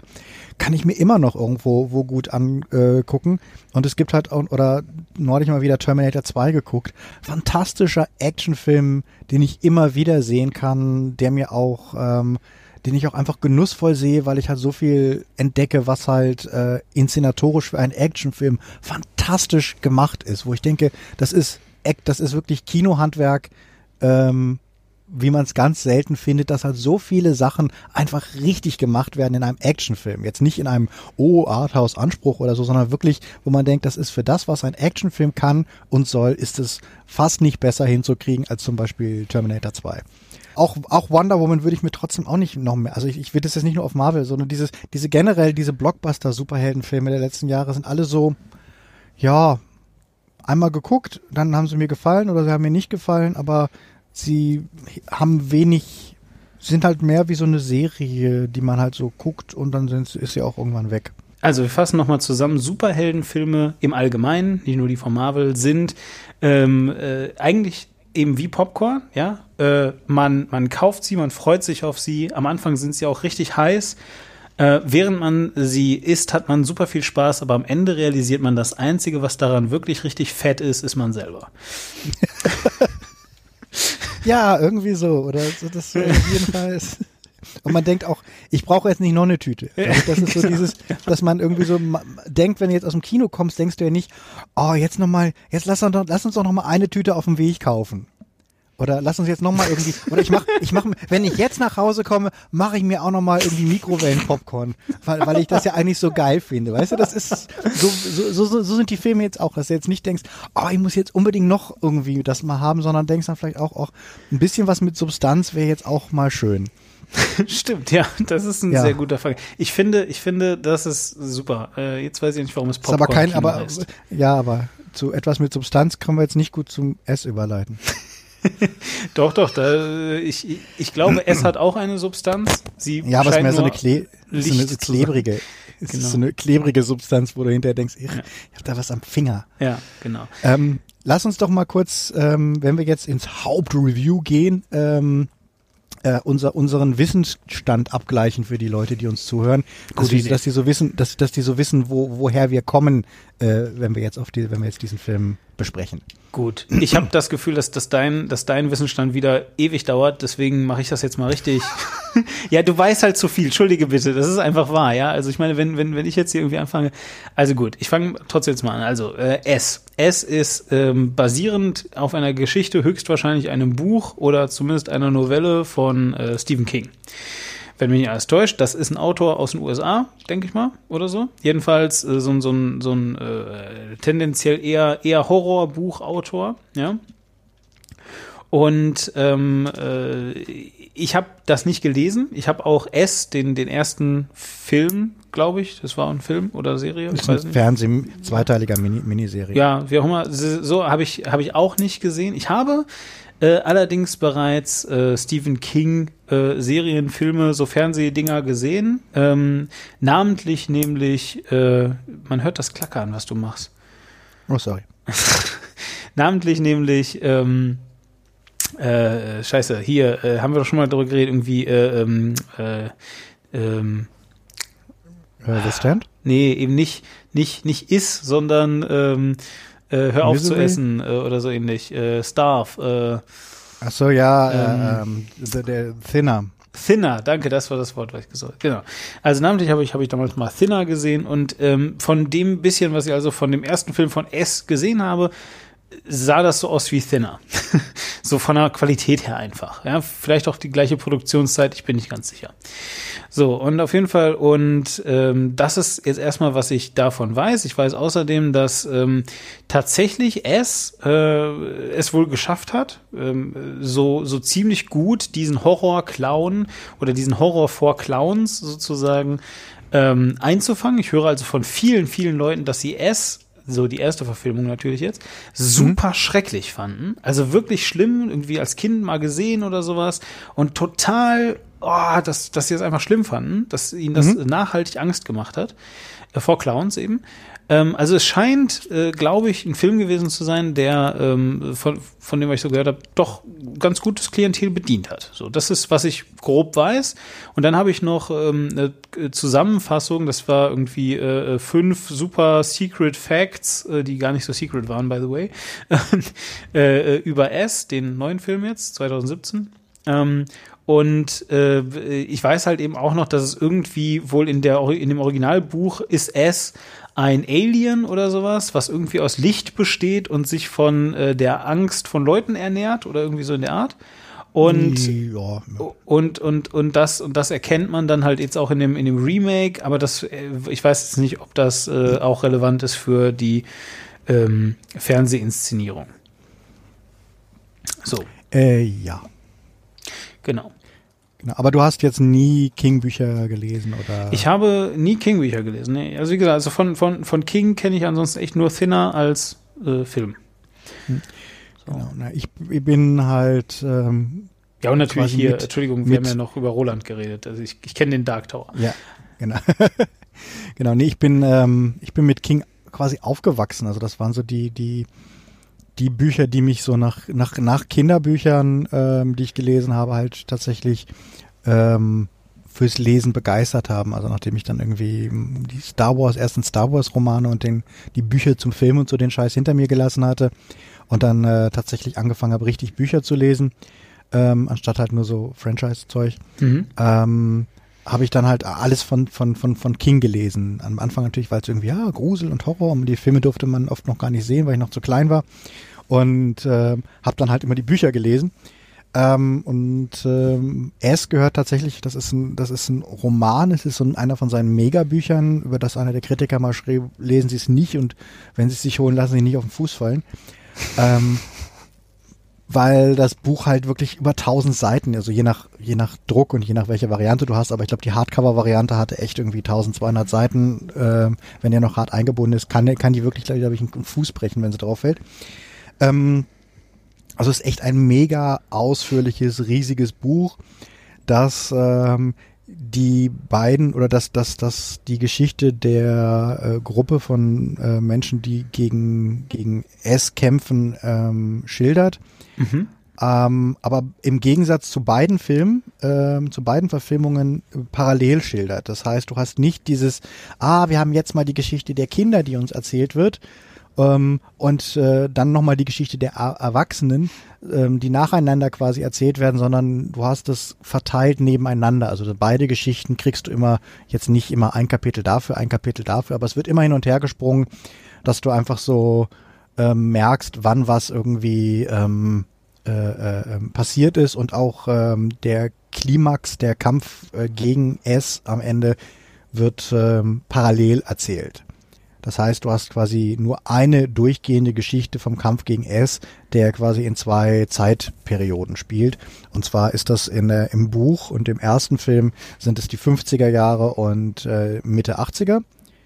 In der neuen Verfilmung ist es ja jetzt äh, unnötigerweise oder merkwürdigerweise in die, ach, in die, in die, in die 80er ist, ist die Kindheit quasi die 80er Jahre. Mhm.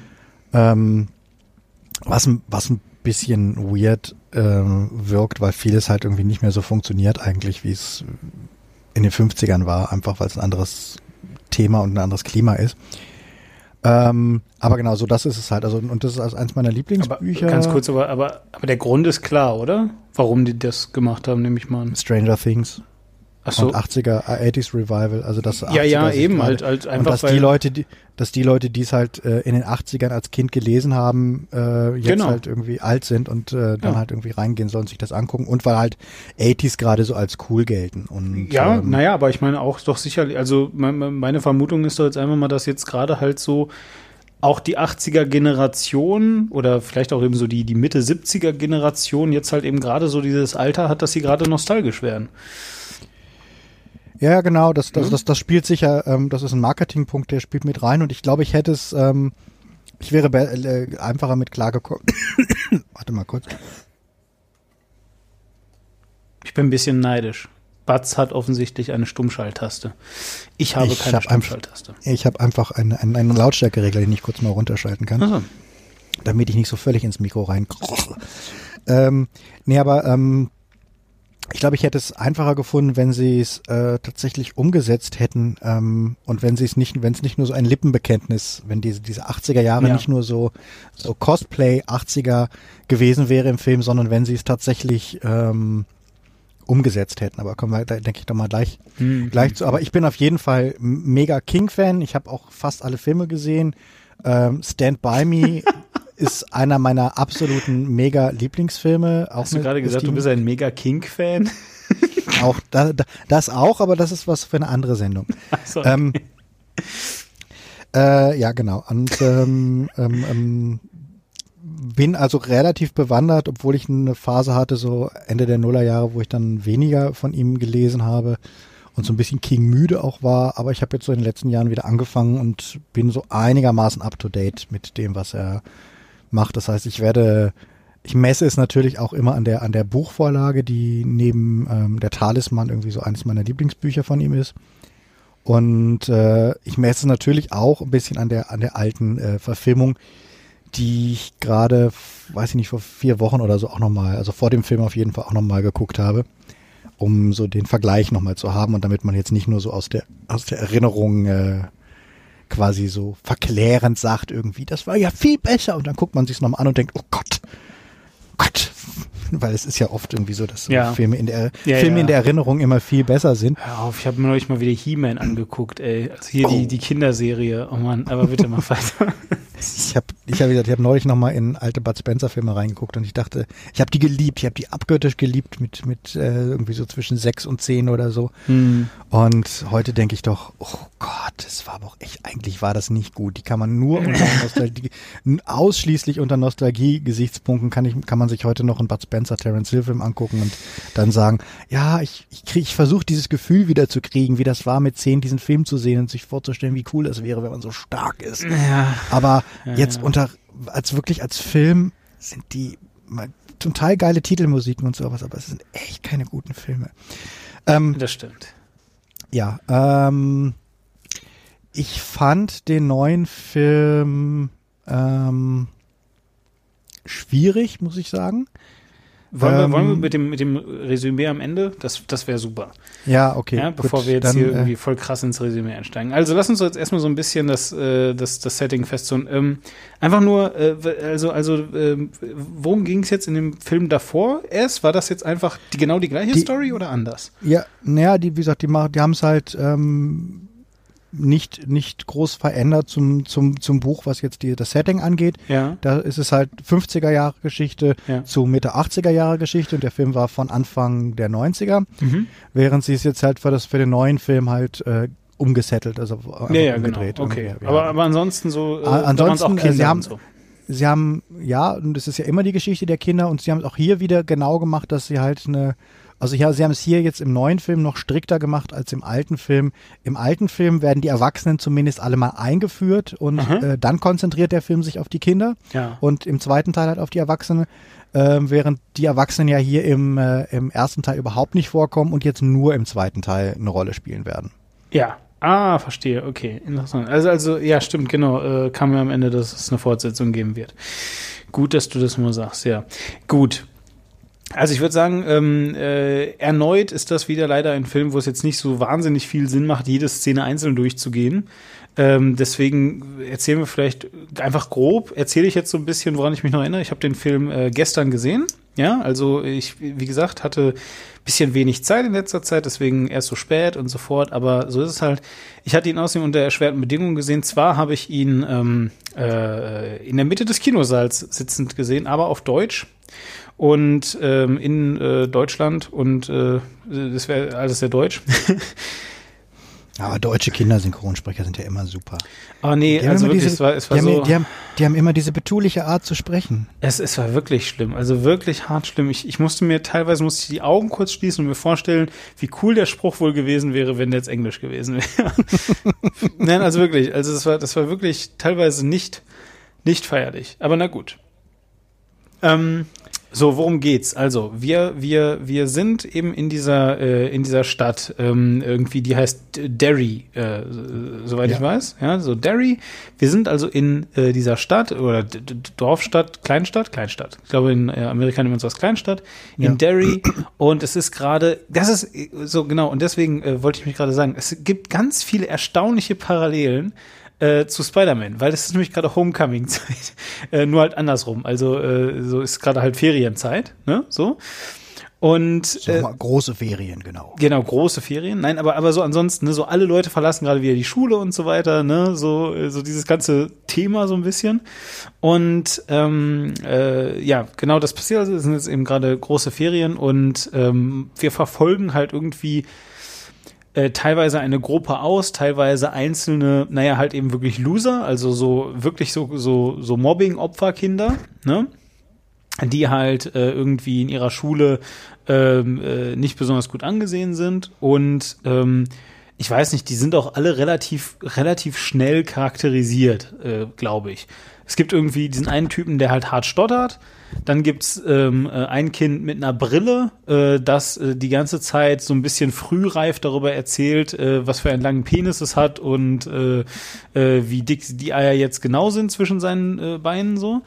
Ähm, äh, dann gibt es noch irgendwie äh, äh, den, den äh, Schwarzen, der irgendwie seine Eltern verloren hat und der jetzt irgendwie bei seinem was Onkel oder sowas aufwächst und da Schafe töten muss, ja, so mit so einem mit so einem äh, mit so einer Schafspistole, wird hinterher noch wichtig, dass es Schafspistole ist. Jedenfalls so ein Ding. Dann gibt's noch äh, das, den, äh, den Sohn eines Rabbis, ja, der irgendwie kurz vor seiner Bar Mitzvah steht. Ähm, äh, wen haben wir sonst noch? Dann haben wir noch so ein so ein so ein Germophobe, also so ein ähm, äh, äh, Jungen, der halt irgendwie bei einer bei einer Mama aufwächst, die ihn total so unter unter seine Fittich oder ihre Fittiche nimmt und ihn mit Placebos vollstopft und ihm so ein bisschen einredet, dass er dass halt alles voller Keime ist und alles ganz eklig und so weiter. Ähm, äh, dann haben wir noch einen kleinen, dicken Jungen, der irgendwie ein krasser Geschichtsfreak ist, vor allem was Derry angeht. Das wird äh, noch eine äh, Dreh- und Angelpunkt der Geschichte.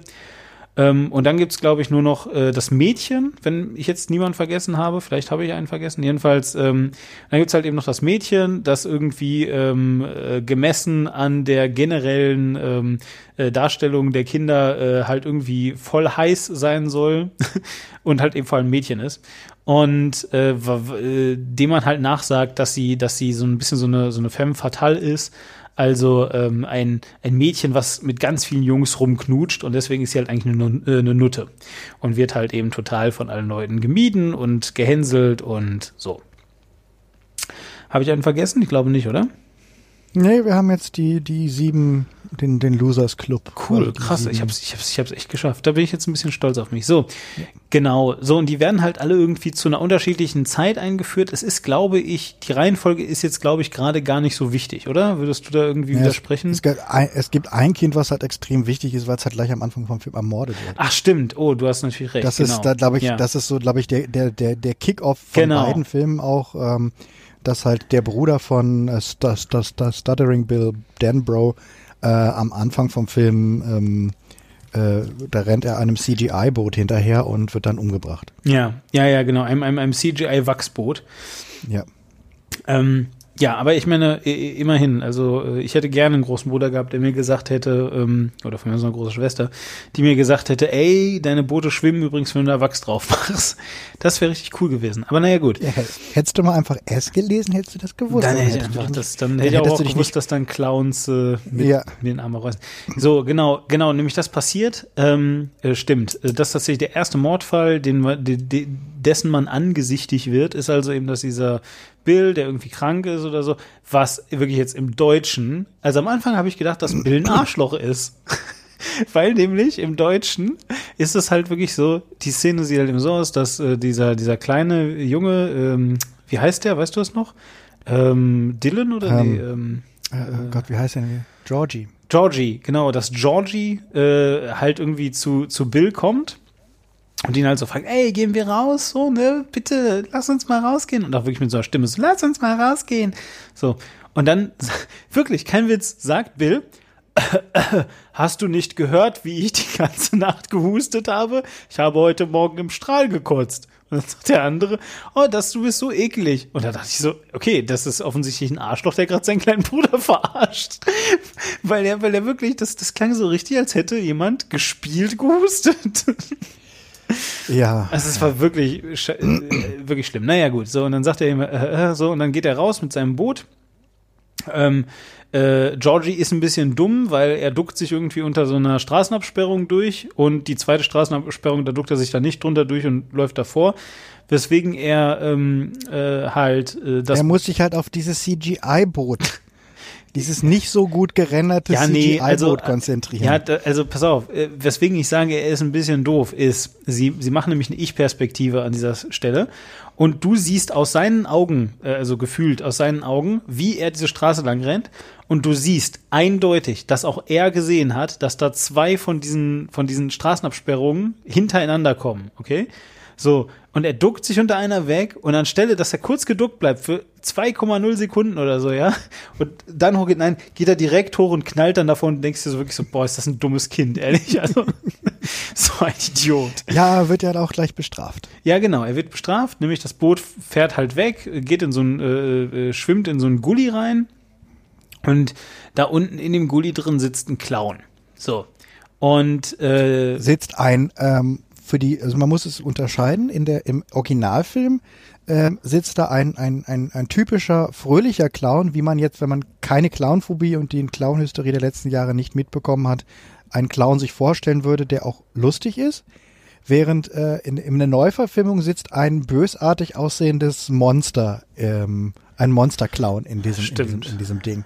Das stimmt. Der, ja. der, der für keine Sekunde auch nur so wirkt, als könnte er äh, dafür, unter, dafür da, sympathisch sein oder Kinder unterhalten wollen. Das stimmt was Georgie noch ein bisschen dümmer erscheinen lässt, weil im Original, im alten Film ist es so wie, oh, ein sechsjähriger Junge, oh, und Clowns, Clowns sind lustig und ich kenne ja aus dem Fernsehen, dass Clowns mich unterhalten, deswegen gehe ich doch dahin. Während im Neuen ist, da ist ein, ich meine, 80er Jahre gab es ja. ja. auch schon so Stranger Danger und geh nicht mit fremden Onkels und sowas mit und da sitzt halt im Gully ein Monster und seine Reaktion ist, lass Hallo. uns mal reden und so. Ja, ja, ja stimmt. Ja, du hast recht. Ja. Das ist, das ist interessant. Ja, gut, klar. Dadurch, dass ich den alten Film nicht gesehen habe, ist mir das nicht so aufgefallen. Äh, ich meine, klar, ist die Szene irgendwie blöd, aber ja, du hast recht. Das macht eigentlich echt keinen Sinn, weil der, der sieht wirklich, du siehst, also selbst äh, in seiner, sage ich jetzt mal, nicht bedrohlichen Form, äh, hat nämlich S, also halt eben dieser Clown, ähm, sehr, sehr lange Hasenvorderzähne, die so spitz zulaufend sind. Und die sehen schon so aus, als als wäre das nicht gut. ja. Ja, ähm, und gelbe Augen. Halt, ja, genau. Ne? Und gelbe Augen von denen auch. Das ist, ich habe das äh, Cover jetzt mal gesehen. Das finde ich, äh, weil, weil im, Film habe ich mir am Anfang eingebildet oder oder äh, habe ich mich gefragt, ob ich mir das eingebildet habe. Aber tatsächlich sind nämlich diese Augen ähm, äh, eins davon. Also das ist so ein, so, ein, so ein Silberblick nennt man das. Also während er dich anguckt, äh, guckt ein Auge so ein bisschen zur Seite weg. Ja. So ne. Und also es ist wirklich Christopher Lambert, nur halt nicht in sexy. Also es ist halt wirklich, äh, genau, so, so, so ein Clown sitzt dann da und der sagt irgendwie, bla, ähm, äh, ach, meine Truppe, die sind ja irgendwie, ich, ich, ich glaube, er sagt sogar, die sind alle gestorben, ich bin mir gar nicht ganz sicher.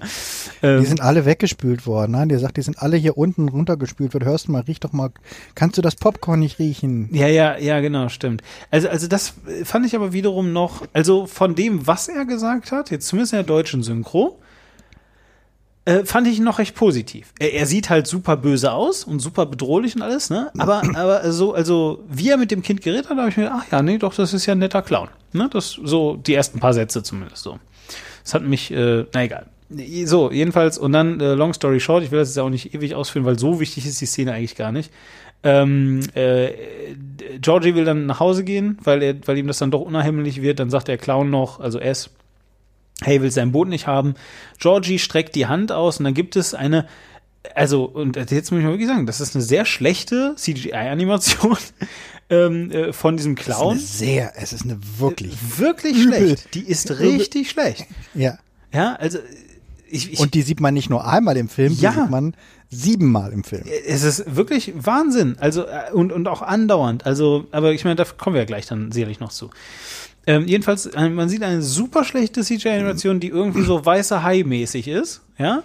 ähm, und, und dann äh, einen ganz schlechten Cut, von dem, bei dem man merkt, dass er dafür da ist, um halt Animationskosten zu sparen für so Dinge wie, äh, da reißt jetzt gerade der, der Unterarm ab und so, ne?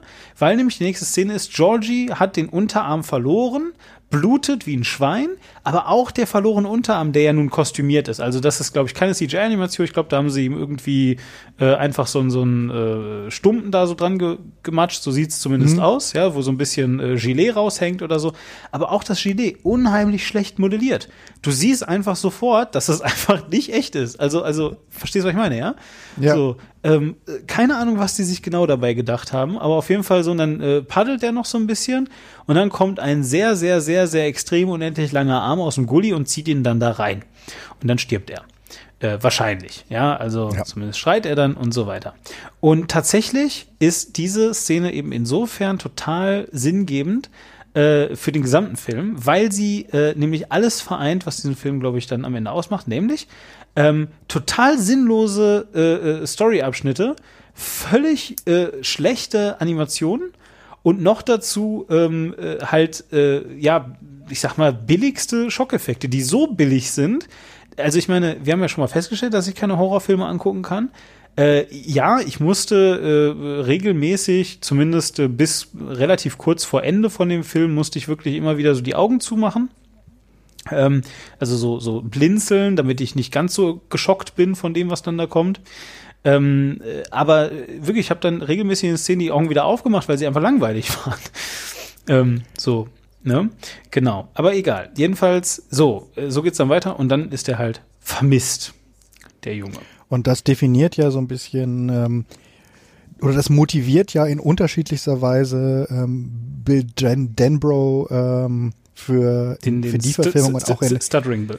Das, das Stuttering, Stuttering Bill, genau. Ähm, das Lustige ist, dass er im neuen Film ähm, so, so eine, so ein, dass, dass die Leiche nicht gefunden wird, sondern verschwunden bleibt mhm. dass wir nur quasi wissen, dass er verschwunden ist, während die Leiche im Original und im Buch, also im alten Film und im Buch ähm, gefunden wird. Da so. ist also klar, da, da steht überhaupt nicht zur Diskussion, dass Georgie tot ist. Mhm. Ähm, und äh, da haben sie halt ihn gefunden, nur den Arm nicht.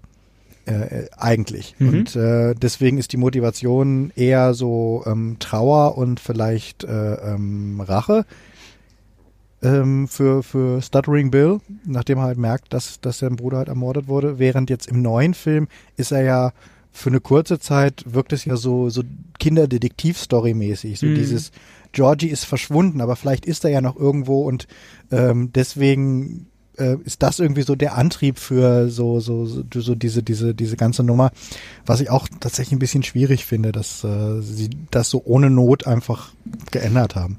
Äh, so, und, und, und genau da ist nämlich jetzt dann das, wo ich dich mich mal fragen wollte, als jemand, der sowohl Buch als auch den äh, Film kennt. Ähm, was ich mir bei beiden Sachen, dem alten Film und dem Buch, nicht ganz vorstellen kann, ist nämlich, dass dann ähm, eben genau das passiert. Ich habe diesen, ich, also wirklich, ich habe das jetzt nicht irgendwie erzwungen hergeleitet, dieses, uh, diese Parallelen zu Spider-Man. Weil nämlich, was einfach jetzt passiert ist, es werden eben nach und nach die ganzen Losers da eingeführt. Und wie sie eingeführt werden, das hat halt extrem was von Spider-Man. Ja, du hast halt eben dann die, äh, wie gesagt, äh, ist halt ein Kind, aber die voll, das voll scharfe Mädchen, was dann irgendwie auf den fetten Jungen so ein bisschen halt nicht steht, aber ne, du hast wenigstens so das Gefühl, dass sie ihn nicht total verachtet. Und der, und der kleine fette Junge ist halt auch irgendwie äh, voll wichtig, weil er ist super intelligent. Und er ist der einzige von allen, der halt diese ganzen Connections ziehen kann und so weiter. Und du hast die ganze Zeit äh, so das Gefühl, ähm, äh, ja, weiß ich nicht, dass das halt eben wirklich so gesehen wurde, ach, guck mal hier, sie haben äh, ein sehr großes, ein sehr hohes Level an Diversity im Spider-Man gehabt und ähm, äh, auch sehr ähm, äh, gut, sag ich jetzt mal, so, so Teenager-Themen thematisiert. Ähm, das machen wir doch jetzt mit S auch. Und deswegen hast du nämlich eine Parallelstory, die eben nicht ist, S ist da und alle wollen S irgendwie fangen, töten, aufklären, äh, Kinder finden oder was auch immer, sondern wirklich so Teenager-Kram. So, äh, die, alle verbünden sich gegen die Bullies und die Bullies sind halt dann da und am Ende ist dann ein Bully tötet dann noch seinen Vater, aber äh, macht auch keinen Sinn trotzdem irgendwie. Ja, und äh, wie gesagt, so die, die Hälfte des Films macht der Film sich selber die Stimmung kaputt, indem plötzlich Rockmusik eingespielt wird und äh, Kinder sich mit Steinen bewerfen. Ähm, keine Ahnung. Ich sag mal, was, was ich sagen, also was, was das Buch gut macht, ist, ja. dass es ähm, neben dem neben der Horrorstory einen großen Fokus ähm, auf die Themen halt äh, Freundschaft, Erwachsenwerden, ähm, was es bedeutet, wenn man als Kinder Freunde hat ähm, und auch wenn man auch aus schwierigen Verhältnissen irgendwie kommt und ähm, was es bedeutet, als Erwachsener sich an die Kindheit zurückzuerinnern. Deswegen ist es sehr wichtig eigentlich auch im Buch, dass du beide Geschichten parallel erzählt gekriegt, äh, kriegst, weil du halt immer so die erwachsene Perspektive ist, weil als Kinder sind wir ähm, haben wir das und das gemacht. Als Kinder war es uns total wichtig, das und als Kinder sind wir vielleicht auch mit Sachen, die uns als Erwachsene fertig machen, ähm, ganz problemlos klargekommen. Also dass Kinder noch, sag ich mal, ein offeneres, offeneres äh, Konzept von Realität haben. Mhm. Und ähm, das ist also so, auch so ein wiederkehrendes Ding bei Stephen King, dass, dass Kinder zum Beispiel, wenn, wenn du irgendwie sagen wirst, hier ist eine Schreibmaschine und da wächst eine Blume raus, dass ein Kind halt sagen würde, oh, da wächst eine Blume raus. Und ein Erwachsener würde halt sagen, hä?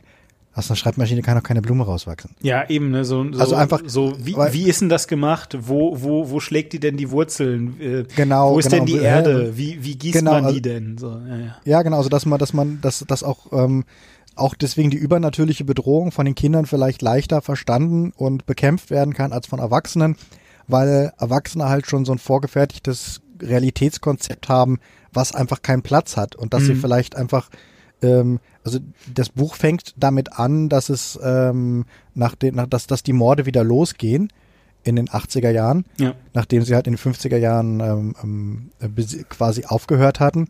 Und ähm, dass der eine von den sieben, der in Derry geblieben ist, nämlich der Schwarze, der Michael, ähm, die anderen sechs anruft und quasi sagt, es geht wieder los, ähm, ihr müsst herkommen. Weil sie sich ja schwören, dass sie wieder herkommen, Ja, ja, sollte es jemals wieder, wieder loslegen. Und die Reaktion von einem von denen äh, ist, dass er sich umbringt. Das ist die Eröffnung des Buches Oh, quasi äh, Stan bringt sich um. Stan, äh, Wer ist Stan? kriegt den, ist der- Stan ist der Jude, der Jude. der Jude, ja. Ah, okay. Genau. Ähm, Stan äh, sagt irgendwie zu seiner Frau, ich gehe mal kurz irgendwie äh, aufs Klo, geht ins Bad, lässt sich eine Badewanne ein, macht sich die Pulsadern auf und ist tot. Das ist die er Eröffnung des Buches quasi. Ui.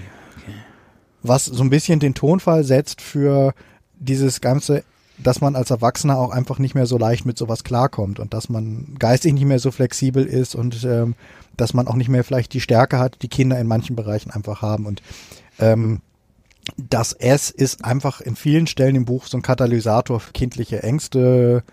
Ähm, aber ganz großer Fokus liegt in der Tat darauf, auf die, die Freundschaft und die Beziehung der Kinder untereinander zu, zu äh, Okay. schildern. Okay. Und dann eben auch die veränderte Beziehung oder wie komisch das zum Beispiel ist, wenn die sich nach der ganzen Zeit, nach 30 Jahren wiedersehen und dann merken, obwohl sie völlig andere Leben führen, der dicke Junge ist inzwischen halt äh, schlank geworden und irgendwie haben auch alle, der, der Stotterbill hat sein Stottern überwunden und ist Schriftsteller und so.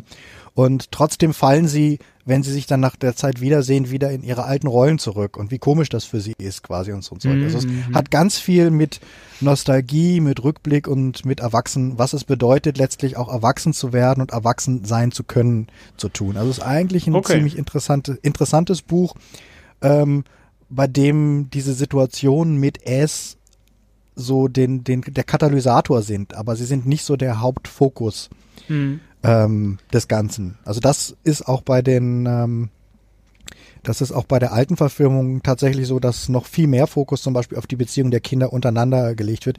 Ich finde allerdings, ähm, dass es dort besser gemacht wird als jetzt im neuen Film. Ja, also es ist halt wirklich, wie gesagt, im, im, im neuen Film wirkt es halt wirklich einfach wie draufgepfropft. Ich kann nicht genau sagen, woran es liegt, ich kann nicht so richtig den Finger drauflegen.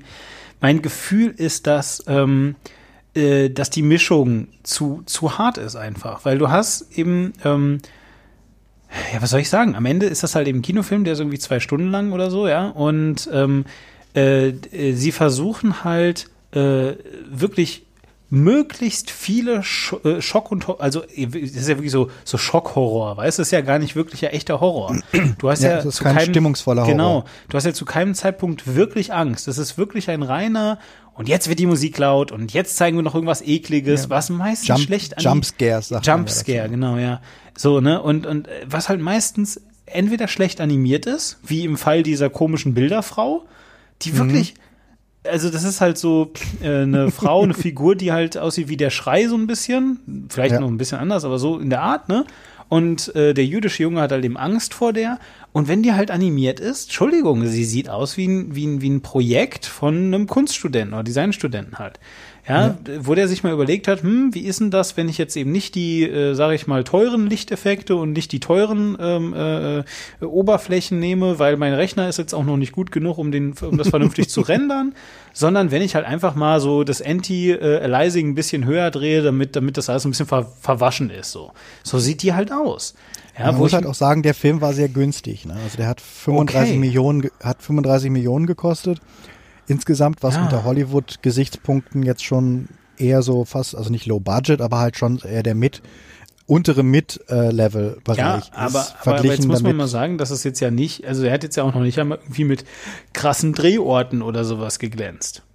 Ja, ist nee, ja klar. nicht Also ich finde auch, ich finde auch, dass man es besser hinkriegt, dass ich auch in dem Bereich, Ja. also in dem Lev in dem Budgetbereich Sachen gesehen habe, die effektiver und besser sind und ich habe an vielen Stellen auch irgendwie tatsächlich die, die, die Vermutung, wenn sie mit Masken gearbeitet hätten, also mit Practical Effects, dass es weniger scheiße Ja, warte, warte, warte ab, weil also ich bin, ich will jetzt nicht die, ich will jetzt nicht den, den, ähm, ich will jetzt nicht den, äh, so, so ähm, äh, sagen wir schon, meine Hand dafür ins Feuer legen, aber ich habe das Gefühl, sie haben an zwei Stellen mit Masken gearbeitet.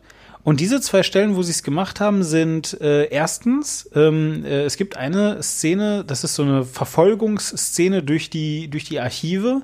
Äh, der dicke Junge ist in den Archiven, äh, findet gerade, ha- hat gerade noch irgendwie von so einer großen Explosion gelesen äh, zu Ostern und dann kommt ein äh, Kind ohne Kopf oder ich glaube es ist ein Kind ohne Kopf und mit so, mit so einem Haufen verbrannter Eier kommt dann so ähm, die Treppe runter, lässt die Eier fallen und verfolgt ihn.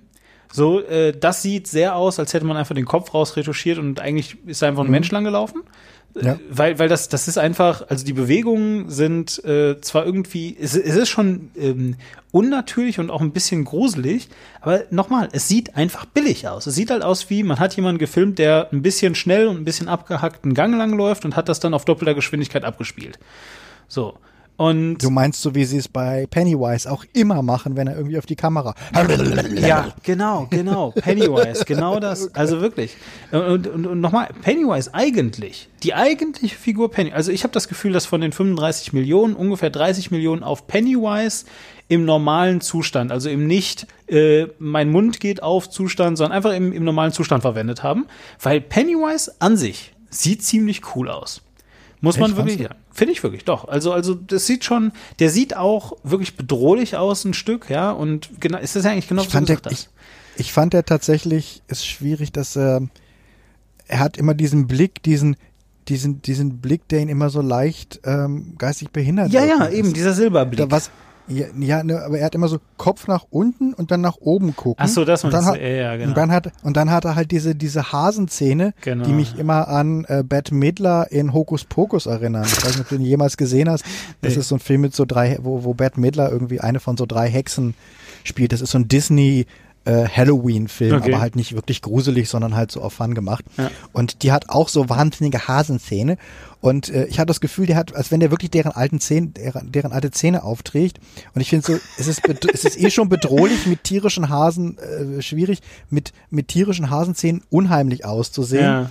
Und ich finde, er wirkt halt so, er guckt halt so slightly retarded. Ja, ja, genau. So, Und, dass ähm, sie- das ja. ist aber halt mich, ich, fand- mich hat's nicht gegruselt. Also ich fand Genau. halt, äh, ich vergleiche Ja, ihn halt mit, exakt. mit, mit Pennywise, ähm, der halt an vielen Stellen das straight gespielt hat, ähm, bevor er dann quasi was wirklich evil gesagt hat, hat er es halt wie ein Clown gespielt. Ja. Und das hat's finde ich so so so creepy gemacht, weil der Film hatte noch ein niedrigeres Budget, ist halt fürs Fernsehen gedreht klar. damals und hat halt Trickeffekte, ähm, die heute überhaupt nicht mehr bestehen Genau, können. ja. Aber ich sag mal, alles was sie hatten, war halt Tim Curry in dieser Clownsmaske, der aber halt versucht hat, wirklich wie so ein Clown zu agieren an vielen Mhm, Stellen, bevor dann halt der Schockeffekt oder bevor er dann gelbe Augen und Zähne gekriegt hat oder irgendwas, sondern wirklich, und ich fand, das war halt gruseliger Ja. dass er, dass er halt wirklich das Gefühl einem gegeben hat, dass er halt diese joviale Figur ist, die diese schlechten Witze mit haha haha macht und so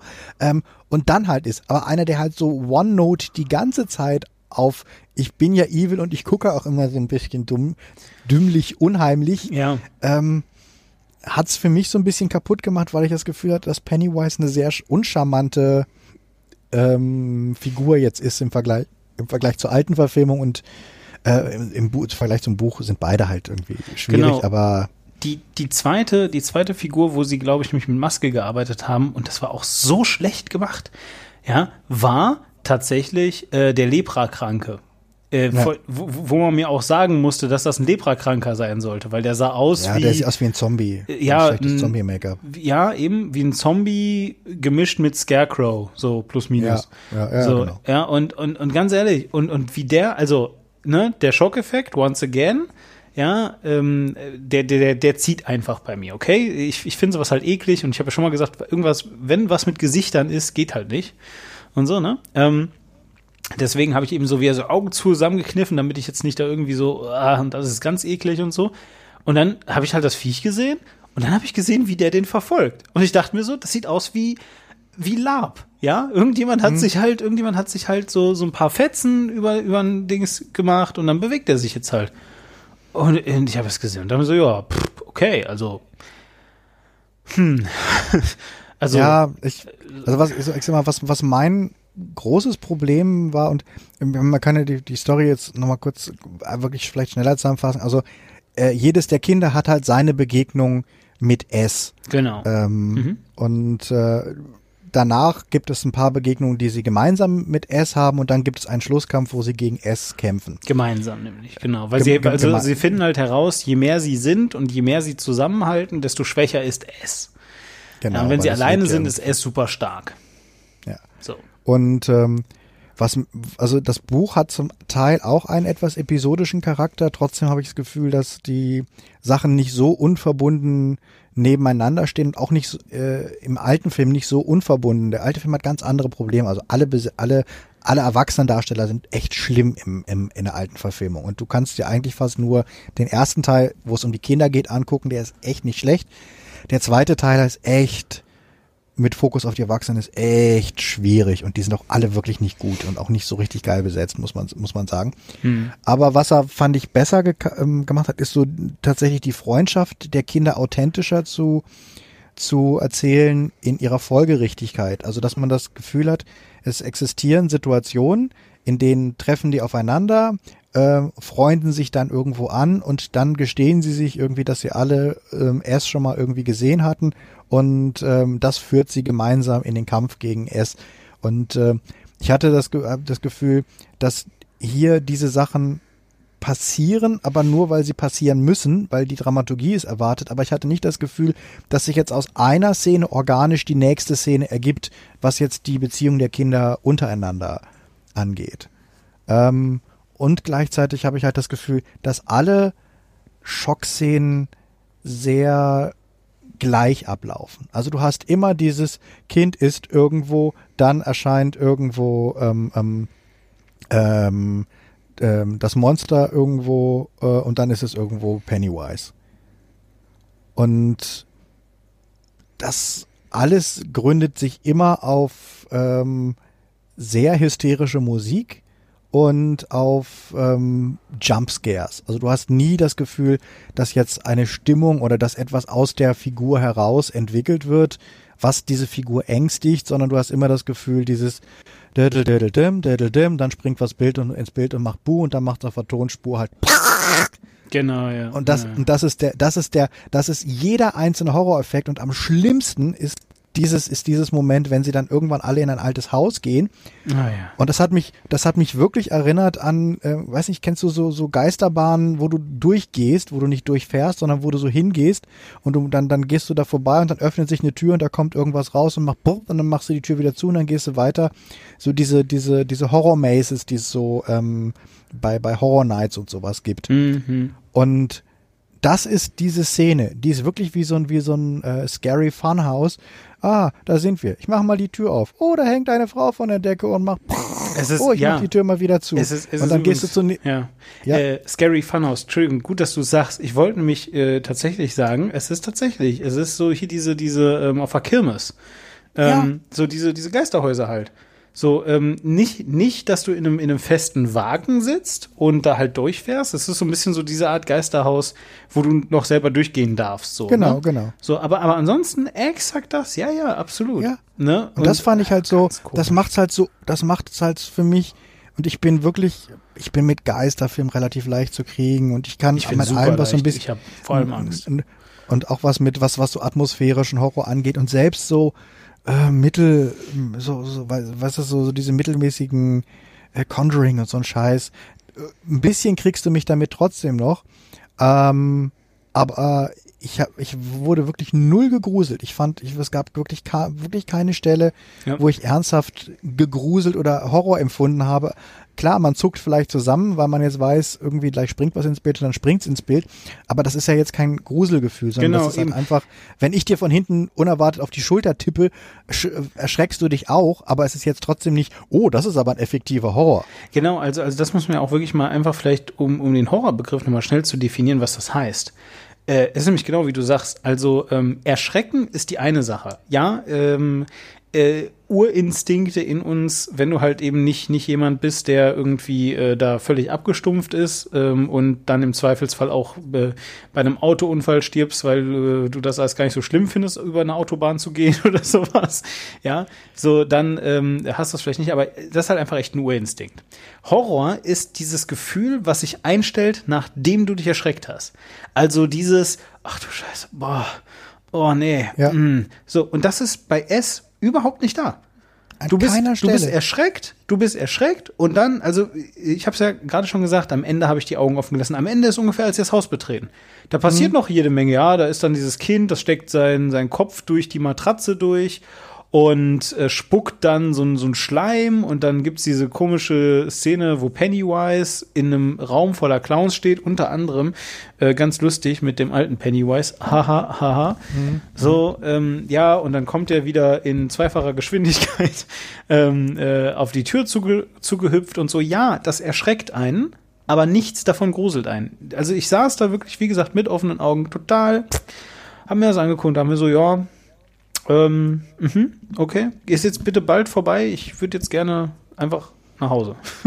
Ja, und das, mein, ähm, das, das Ganze evoziert auch keine nachhaltigen Bilder. Nee, gar nicht. Also ich weiß halt, Null. ich habe jetzt gerade zum Beispiel ähm, auch auf Netflix gibt's äh, eine sehr gute Stephen King Verfilmung. Ähm, die heißt Gerald's Game und die hat die völlig simple Prämisse, Oh, Ja. Die völlig simple Prämisse, dass eine Frau ist irgendwie ähm, fährt mit ihrem Mann in abgelegene Hütte am See, weil sie gerne mal ihre Ehe aufpoppen wollen und er gerne mal so ein bisschen SM ausprobieren will. Und ähm, ähm, sobald sie losgelegt haben, ähm, kriegt er einen Herzinfarkt, ähm, kippt um und sie ist an dieses Bett gefesselt für den Rest des Buches und für, für, den Rest, für den Rest des Films. Und ähm, das Buch ist mega gruselig, wenn es dann schimmert, weil sie kann sich halt nicht bewegen. Sie ist halt mit beiden Armen ans Bett gefesselt und hängt da und dann glaubt sie, dass sie nachts irgendwas, einen Schatten sieht, der in der Ecke steht. Hm. Und Weil sie auch dehydriert zum Beispiel. weil, weil sie dehydriert und man weiß nie, steht da jetzt was oder ist das alles irgendwie, fängt sie an zu halluzinieren Ja, oder kommen diese ähm, Hunde, die ihr Bein gerade fressen, wirklich? Ge- Ja, genau, also das ist halt, ähm, aber dieses Gefühl, dass da, weiß ich, da könnte halt, und, und sie ist völlig hilflos an dieses Bett gefesselt und das ist wirklich so ein Ding, ähm, was mir, als ich das Buch gelesen habe, war, wo ich wirklich erstmal hinterher gedacht habe, oh, ich find's gerade nicht so geil, jetzt irgendwie das Licht auszumachen und zu schlafen. Ja, genau. Ähm, ja, ja. Weil, weil du plötzlich anfängst, jeden Schatten in deinem Raum irgendwo anders, anders zu sehen. Und der Film schafft das, finde ich, sehr gut umzusetzen, dieses Unwohlsein und dieses Ausgeliefertseinsgefühl. Und du bist ihr ganz nah, weil du halt viel über sie erfahren hast zu dem Zeitpunkt auch. Und du bist ganz nah bei dieser Figur. Und das ist sowohl, im, ist eine super Buchverfilmung, die fast eins zu eins das Buch umsetzt. Ähm, und das fehlt mir bei S, dass ich irgendwie, ja, es sind halt Kinder und ich möchte nicht, dass sie sterben. Und das ist so, das wird so als Gesetz gegeben. Ähm, aber ich weiß wenig über die und äh, über, die, über, über die Kinder und deswegen sind die Horrorsituationen auch so austauschbar. Also hier der Mike hat dann, der ja sowieso im Vergleich zum Buch fast keine Rolle spielt. Also die, es gibt eine schwarze Figur im ganzen Film und die, die schreiben sie auch noch fast aus dem Film raus. Das stimmt, ja. Mhm. Was ich echt, der verschwindet, glaube ich, mal für eine halbe Stunde aus dem gesamten Film. Ja. Ähm, und wo, wo ich echt denke, und, und er hatte eigentlich im Buch hat er die Funktion, äh, was auch Sinn macht, weil er wird später Bibliothekar. Er ist eigentlich derjenige, der der quasi alles über Derry weiß. Ja, aber das ging Also jetzt ja nicht, sie- weil du musstest sie- das fette Kind, du musstest ja, ja, sie The Man in the ja, aber Chair sie, reinbringen. das, das, ja, aber das, das, das, das, das fette Kind hat ja eigentlich eine andere Geschichte und die haben sie, aber dem, die, die Geschichte haben sie rausgestrichen und dann haben sie aber einfach gedacht, ja, jetzt geben wir quasi die Geschichte, die eigentlich der Schwarze hätte, die geben wir jetzt dem fetten Kind, weil wir die, weil, weil wir die Geschichte vom fetten Kind, das es nämlich eigentlich später Architekt wird und äh, dass die sich eigentlich, es gibt eine ganz lange und sehr wichtige Bonding-Szene, wo die überhaupt erstmal äh, bis auf das Mädchen äh, das erste Mal alle zusammenfinden und das ist, als sie gemeinsam da unten an diesem Flüsschen ähm, sind und äh, den Fluss aufstauen und fast alles überschwemmen, weil der, weil der, weil der Dicke irgendwie einen extrem effektiven Damm konstruiert. Und so freunden die sich an. Ach, also die sind halt, machen halt, machen halt Kinderspiele und haben halt irgendwie so einen Damm gemacht, der nichts taucht. Und er aus dem, aus dem Kopf raus sagt er dann, nee, das müsste anders sein. Und er hat nie irgendwas über Dammkonstruktion gel gelernt, hat aber so einen Instinkt dafür, wie das funktionieren müsste, macht dann einen total effektiven Damm und überschwemmt dann diese ganzen Barons. Ähm, und das ist quasi so die, das ist dann quasi so diese Bonding-Szene, wo dann die Kern-Jungsgruppe das erste Mal so zusammenkommt und wo dann quasi der Dicke, der ansonsten immer so auch von allen gedisst wird, plötzlich so Teil der Loser-Gruppe wird. Ähm, was so eine ganz organische Szene ist, weil die sich so ganz langsam halt irgendwie anfreunden und dann, ach nee, das ist ja cool und bla und sowas und ähm, äh, das fällt halt weg. Ähm, und ähm, dann haben sie ihm jetzt quasi so diesen, diesen Erklärbär-Nummer gegeben, die hatte aber vorher halt Mike. Und da sie jetzt mit dem Schwarzen ansonsten nichts mehr anzufangen wussten, verschwindet der dann halt mal fast aus dem Film und kriegt dann so eine Hilfsgeschichte wie die im Original nicht vorhandene ähm, äh, Scharfschlachtenummer da. ja, Also ganz merkwürdig. Ich gar fand die auch komisch. die, ist, die, die, die passt hinten und vorne nicht rein, weil es so eine komische Töten-Waffennummer ist und gleichzeitig erzählen sie ihn ja halt überhaupt nicht, ähm, was ich wirklich ärgerlich äh, äh, ähm, finde. Und ähm, ja, aber wie gesagt, auch die, wie gesagt, die, die, die, die, die, die Schockszenen sind echt schlecht. Ich finde sie halt wirklich Ja. auf dem Niveau vom Rummelplatz erzählt und dann noch obendrein schlecht geschnitten. Also das ist, dass Mhm. ich fand, man kann ja über den Schnitt solche Sachen gruseliger machen und ich fand, der Schnitt hat dann oft irgendwie so gemacht, dass es noch ungruseliger wird. Also dass das Material, was vielleicht das Potenzial gehabt hätte, spannender geschnitten zu werden, noch weniger shocking das Ganze wirken lässt. Und dann kommt noch was, ähm, was mich sehr geärgert hat, nämlich, dass sie dieses 80er-Jahre-Setting draufropfen, ähm, sich aber weigern, den kompletten Kontext ähm, anzugleichen. Das heißt, ja, es werden dann so ein paar ähm, Pop-Songs eingespielt, von denen unsere Marktforschung gesagt hat, dass wir die gerne auf dem Soundtrack drauf hätten oder so, ähm, die jetzt aber keine besondere Relevanz haben, während die 50er-Jahre-Stücke halt durchaus eine gewisse, gewisse Relevanz haben, die im Original drin sind. Und die Albträume der Kinder sind halt an, ähm, Ja. an 50er-Jahre-Filme gebunden. Ja. Und zwar konkret, nicht an ich habe jetzt Angst vor einem Werwolf, sondern es ist, ich habe Angst vor I Was a Teenage Werewolf mit Michael Landon. Und da wird halt klar, der hat halt diesen Film gesehen und plötzlich wird, wird diese Figur, erscheint ihm diese Figur ganz fucking konkret. Ja, Ähm, genau. und ähm, der hat halt, der eine, der eine, der Richie hier, der mit der Brille, der hat halt Angst, irgendwie das Augenlicht zu verlieren. Deswegen ist so einer seiner, seiner schlimmsten Albträume ist ja der Film The Crawling Eye, was so ein mutiertes Riesenauge irgendwo zeigt.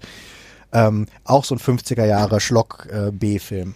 Und das sind ganz konkrete Bilder, äh, auf die King dann auch zurückgreift und sie dann gruselig macht, indem er sogar betont, wie schlecht das in Originalfilm aussieht und dann aber genau beschreibt, wie der Junge quasi den echten Werwolf sieht und wie er den riechen kann und dass der halt total realistisch ist, während man ja bei Michael Landon gesehen hätte, dass der nur so ein paar Haare ins Gesicht ge Mhm, ge mhm, geklebt genau. hat. Und dadurch, dadurch schafft es King quasi, indem er auf ein anderes Horrording Bezug nimmt, äh, seine Version gruseliger wirken zu lassen.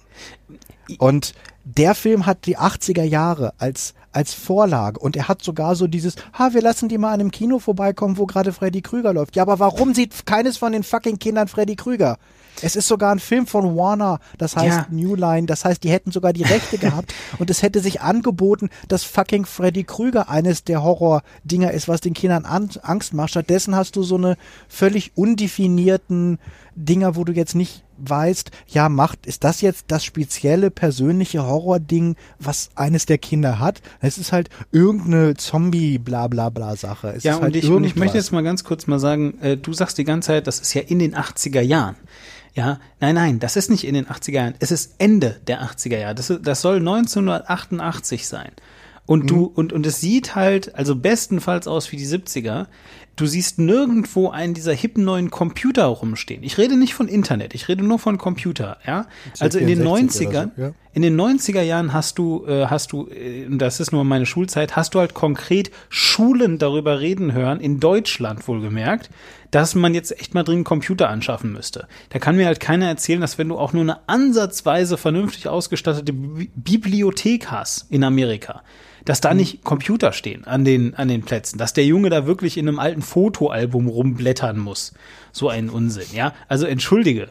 Ja, das ist doch totaler Quatsch. Also, ja, oder Mikrofisch zumindest, also. äh, naja, so, ne? Und, und, und, und all so ein, und all so ein ähm, äh, äh, Humbug einfach. Also es, es fühlt sich wirklich überhaupt auch gar nicht an, als, als hätte sich hier irgendjemand mal damit beschäftigt, was die 80er Jahre eigentlich ähm, ausgemacht hat. In irgendeiner Form. Und ähm, ich meine, dann auch wieder das Horrorhaus sieht halt eben aus wie na, das Horrorhaus, was man in den 50ern noch nicht abgerissen hat. so. Ja, ja, ja, ja. so, das muss man auch mal sehen, ne? Das sieht halt eben so aus wie dieses Ding, so, Aber ach ja, sieht- war ja, jetzt ja gerade so erst Zweiter Weltkrieg, da hatten wir jetzt gerade nicht genug Leute, um jetzt hier irgendwie mit den Arbeitern vorbeizukommen, aber das machen wir jetzt dann bald. So, 80er Jahre, Alter, WTF, ja, hier Amerika gerade, sie sind gerade kurz davor, Russland zu besiegen. Verstehst du? So, ja, das sind einfach ähm, Themen, die du, die du halt, die du halt irgendwie dann auch reinbringen musst als Wiedererkennungswert irgendwie. Es ist ein, ja, es ist ein, es ist ein Lippenbekenntnis zu den 80ern, was sich in keiner Weise im Drehbuch wiederfindet. Genau. Und gerade, und gerade das mit den Ängsten hat mich halt echt ja, geärgert. auch ich, Ängste. denke, Hier, Entschuldigung, wo- ist mir gerade so eingefallen. Warum hat eigentlich keines dieser Kinder auch nur ansatzweise halt irgendwie Angst vor, vor, vor Strahlung und so, weißt du? ja, aber so, vom- weil vom ich meine, das ist halt, irgendwas. ja, ja, weißt du so, also, also mittlerweile so, ach, das ist alles ganz schlimm. Also, ähm, Ja, was, ja. was es, finde ich, noch sogar ein bisschen bitterer macht, ist ja, dass äh, der Richie Tozier, der, äh, der, der, was man ja in dem neuen Film auch überhaupt nicht merkt, der ja später DJ wird und äh, äh, deswegen als Kind schon immer übt, ganz viele verschiedene Stimmen zu machen. Das kommt ja im neuen Film, glaube ich, überhaupt nicht äh, raus. wer, wer ist denn das? Das ist, Der, den, der du meintest, der immer nur davon redet, dass er irgendwie einen riesen Pimmel hat und so. ah, verstehe, okay, mhm. Ja, der Schauspieler, ähm, Finn Wolfhard heißt er, ähm, der ist ja auch eine der Leute, die bei Stranger Things mitspielen. Genau, mhm. Und Stranger Things ist, äh, ist glaube ich, äh, sogar eine ist sogar die Hauptrolle in Stranger Things, ähm, neben, neben äh, Eleven. Ähm, Stranger Things ist halt eine Million Mal besser darin, ähm, ein Lebensgefühl von den 80ern also und, Ja. äh, aufzubringen. Natürlich ist es auch plakativ und natürlich ist es auch mit hier, guck mal, Ghostbusters und sowas, aber im Ausstattungsdetail und auch in der Art, wie die, wie Freundschaft bei Stranger Things zwischen den Kiddies erzählt wird, äh, im Angesicht einer Bedrohung und wie die sich zusammenfinden müssen und auch wie Streits zum Beispiel. Es gibt ja was im ersten Staffel von Stranger Things ja auch den Moment, wo die Gruppe sich zerstreitet und wieder neu zusammenfinden muss. Ist viel besser und von der Figur her schlüssiger erzählt als dieser aufgefropfte Streit, der jetzt bei S so aus dem Nichts kommt. Ähm, wo man auch weiß, ja, pff, da, ihr kommt eh wieder zusammen und das, warum muss ja jetzt irgendwie noch in einer Szene irgendwie wie Streit inszeniert werden? Ähm, und vor allen Dingen aber ich, ja, ich fühle bei, bei, bei äh, Stranger Things eine Liebe zum 80er Jahre Storytelling und zu der Welt, in der das Ganze erzählt wird. Ähm, während ich hier das Gefühl habe, irgendjemand hat gesagt, ja, lass uns das doch in den 80er Jahre spielen, weil das ist jetzt besser, weil mit den 50ern kann keiner mehr was anfangen. Und dann haben sie es ge gemacht, haben aber keinen Gedanken darauf verschwendet, dass es Arbeit erfordert, diese neue Epoche äh, dieses neue Jahrzehnt einfach auch inhaltlich abzubilden in den Ängsten der Kinder, in den Referenzen der Kinder, in den Sprüchen der Kinder. Dass es nicht reicht, die einmal an einem Kino vorbeifahren zu lassen, in dem ein 80er-Jahre-Film läuft und drei Lieder aus dem Arsch zu ziehen, die ähm, in den 80er Jahren irgendwie gespielt wurden und die dann noch in so diese grauenhafte Blutputzmontage, wo ich wirklich innerlich geschrien habe.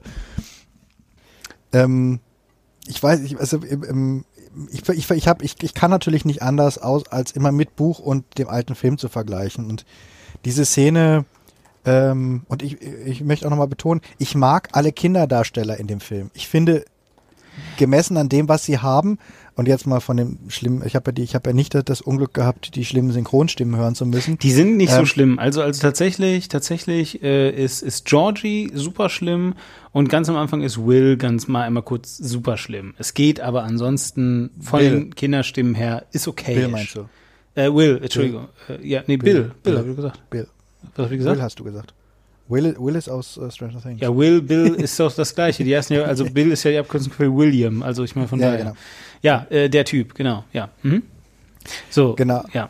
Aber wie gesagt, ich finde die Besetzung echt gut und das ist auch wirklich wahrscheinlich eine der besten Kinderschauspiel. Und was ich auch mag, ist, dass die jetzt auch alle nicht so super hübsch sind.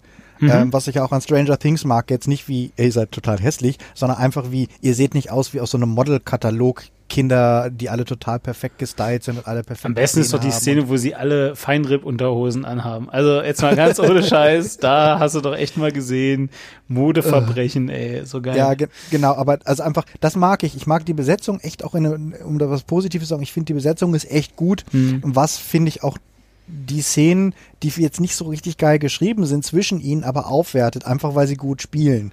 Ja. Und ähm, ich finde die, die, was, was den Film in einigen Szenen rettet, ist tatsächlich einfach, dass die Besetzung ähm, das Ganze über das, über die Inszenierung und über auch das Dreh, die Qualität des Drehbuchs hebt.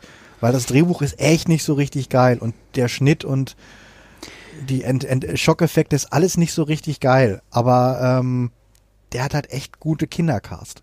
Ja, das ist so. Also äh, deswegen, ich hätte jetzt auch gesagt, äh, ich kann jetzt, ich kann halt nicht sagen, ob es jetzt das Drehbuch ist oder was auch immer äh, Kamera. Ich denke, da haben schon alle so ein bisschen schon dann doch zu beigetragen. Es, es fühlt sich, ich glaube, das ist auch die, das, das Geheimnis des schlechten Kameraschnitts. Ähm, weil der Kameraschnitt ist in den Szenen, wo die Kinder einfach nur miteinander interagieren, ja gar nicht schlecht. Ja, der ist ruhig, der ist dann auch mhm. irgendwie äh, steady. Du, du hast auf jeden Fall immer das Gefühl, dass das richtige Ding im Bild ist und so weiter. Und äh, ich glaube einfach, dass sie den gleichen Kameramann benutzt haben, um die einen Horror zu machen. Und der hat sich dann so gedacht, ja, machen wir mal ein bisschen ruhig, machen wir mal ein bisschen steady. so, wird schon passen, ja. Kann man ja hinterher einfach auf doppelte Geschwindigkeit drehen, dann sieht's ein bisschen komisch aus.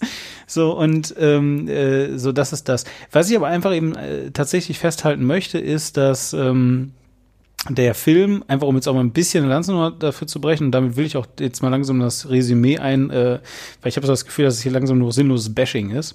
Was auch okay ist, weil der Film ist halt einfach echt nicht gut, ja. Also ich will das jetzt gar nicht verteidigen. Aber ähm, äh, trotzdem, also einfach jetzt mal, um mein Resümee so ein bisschen hier reinzubringen. Also ich würde jetzt erstmal nicht sagen, dass der Film eine ultimative Zeitverschwendung ist. Ähm, ich würde sagen, äh, definitiv, und äh, ich habe da gestern erst wieder drüber nachgedacht, äh, während ich im Kino saß natürlich, wieder so diese Frage, und ich finde die eigentlich illegitim, die sollten wir vielleicht einfach auch, auch abschaffen, die Frage, weil die irgendwie in einem Filmkritik-Podcast eigentlich gar keinen Sinn macht, sollte man den im Kino sehen oder nicht. Ähm, äh, äh, ja, ja, sollte man, ja, bessere Qualität, all das. Äh, ich bin mir hier nicht ganz sicher. Äh, vielleicht, wenn ihr zu Hause noch einen schlechten Fernseher habt, solltet ihr lieber das da drauf gucken, weil dann die Effekte vielleicht nicht so kacke aussehen. ja, also, also tatsächlich, also tatsächlich ist es so das. Ansonsten natürlich soundtechnisch, ich fand ihn zu laut. Ehrlich gesagt, also ich, ich saß, vielleicht lag es am Kino, am, am Sound, ich, ich war hier im äh, UCI Düsseldorf, ja. Ähm, ich habe keine Ahnung, wie gut UCI so ausgestattet ist, aber es kam jetzt nicht schlecht vor an sich. Aber äh, der war super laut einfach. Also teilweise hast du einfach nur gedröhnt, ja. Mhm. Ähm, Gerade wenn es halt dann eben laut sein sollte und so. Also es war ganz merkwürdig. Ähm, ja, äh, so, aber äh, ich finde jetzt, man kann sich den Film halt so angucken. Äh, sollte man sich mhm. den Film angucken, wenn man ein Horrorliebhaber ist? Boah, nee, bitte nicht, ey. Also da, da, ihr langweilt euch. Also wenn ihr einen ansatzweise Horror-Enthusiasten seid, die auch wirklich ein bisschen was gewöhnt sind und so, Also wirklich, das ist nur zum Gähnen, ja. Ähm, sollte man sich den Film angucken aus popkulturellen Gründen? Ich denke schon. Ja, also ich glaube, wenn ihr jetzt gerade keinen Bock habt, euch irgendwie diese uralte äh, Verfilmung anzuschauen, um nochmal zu sehen, wer Pennywise ist und so weiter, und irgendwie so ein bisschen das Gefühl haben wollt, da mit dabei zu sein, so, ne? Äh, guckt euch lieber den Film an. Ähm, weil, also das muss man dann schon sagen, die Effekte und alles ist schon noch besser, als jetzt irgendeinen so historischen Kino, äh, Fernsehfilm zu gucken. Also die Effekte sind natürlich besser als ähm, ja auch so, aber auch so generell. Also äh, aber ich, ich ja. finde halt ein paar Sachen sind ähm, effektiver gemacht. Ja, gib doch mal dein nicht, Resümee direkt. Weil es nicht auf zwölf gedreht ist. Also ich weiß, es gibt ja dieses, diese Badezimmerszene zum Beispiel, wenn dieses Blut da raussplittert. Hm. Im Original und im Buch ist es halt auch so, ja, sie hört da jetzt Stimmen und sie guckt so ein bisschen und ähm, dann sieht sie halt irgendwie so eine, so eine, da, da formt sich halt so eine Blutblase irgendwie, was aussieht fast wie so ein Luftballon, wo dieses Luftballonmotiv wieder aufgenommen wird, so wie so ein, als wenn so ein roter Luftballon, aber als Blutblase quasi aus dem, aus dem Becken rauskommt und platzt dann und dann hat sie halt irgendwie Blut und alles ist irgendwie vollgeblutet. Aber es ist nicht irgendwie äh, die Niagara-Fälle. So recht. Scheiße. Diese die Szene im, war so schlimm. Die jetzt im neuen Film kommen, wo dann wirklich alles von oben bis unten, das denkst du wirklich wieder so, ja, äh, so, ist das für ein Publikum, das, das subtil für ein Waschmittel hält oder was? Also, ähm, wo ich gedacht habe, warum muss das jetzt so mega übertrieben sein? Weil eigentlich war natürlich hat so irgendwie pubertierendes Mädchen und Blut und weißt du, das, das hat natürlich auch immer einen gewissen Subtext und sowas. Ähm, und ähm, ähm, warum muss das jetzt so auf die Nase? Warum muss das jetzt so auf die Zwölf irgendwie gemacht werden? Und warum muss danach dann diese, diese lustige, wir, wir putzen zusammen das Bad? Weißt du, das ist eine der horribelsten Szenen irgendwie auch im Buch und im Original. Und danach äh, kommt dann halt so diese, diese, jetzt Popmusik und jetzt zeigen wir, dass alles total lustig ist. Genau wie aus dem Nichts diese Badeszene kommt, die mit Musik untermalt wird. Das ja. wirkt immer alles so wie, ähm, wir haben keine Zeit, das zu erzählen und unser Drehbuch ist nicht gut genug, das zu erzählen, aber deswegen machen wir jetzt eine Montage und diese Montage soll jetzt ersetzen, dass die Kinder so Bonding-Momente miteinander haben und dass irgendetwas Gewichtiges in ihrem Leben passiert mit ihnen, was ja, sie ja. zu engen Freunden werden lässt, wo ich dann denke, ja, aber sowas kann man machen, wenn das schon mal anerzählt wurde, ähm, aber nicht anstatt. Und der Film macht so ganz viel anstatt. Also dieses, ähm, ich so, ich, ich gebe euch, ähm, und das ist ganz oft heutzutage im Kino so, ähm, dass nur noch so Kürzel hingeworfen werden, wie so Steno, woraus dann der Zuschauer quasi das eigentliche ähm, ableiten soll. Also dieses, ich gebe dir eine, eine Szene, die ist Steno für, ähm, die Kinder haben sich jetzt miteinander angefreundet und äh, ein ganz inniges äh, äh, Band miteinander geformt. Ähm, und das entbindet mich von der Verpflichtung, das gut zu erzählen. Weil ich gebe dir diese Montage, wie die da jetzt irgendwie geschwommen sind und Zeitlupe, wie sie im Wasser geplanscht haben. Und dann gebe ich dir nochmal diese zweite Szene, diese zweite Szene, wo sie jetzt ähm, das Bad zusammengeputzt haben. Und das ist jetzt stellvertretend für die ganzen Szenen, die eigentlich fehlen, die das Ganze wirklich haptisch und vernünftig greifbar machen. Und so ganz, das, das Buch ist wirklich gut darin, so ganz viele kleine Momente von Freundschaft zu zeigen. Was das mhm. auch bedeutet, wie Kinder sich halt so, wenn sie sich nicht kennen, beschnuppern und dann aber auch relativ schnell plötzlich entscheiden, miteinander befreundet zu sein.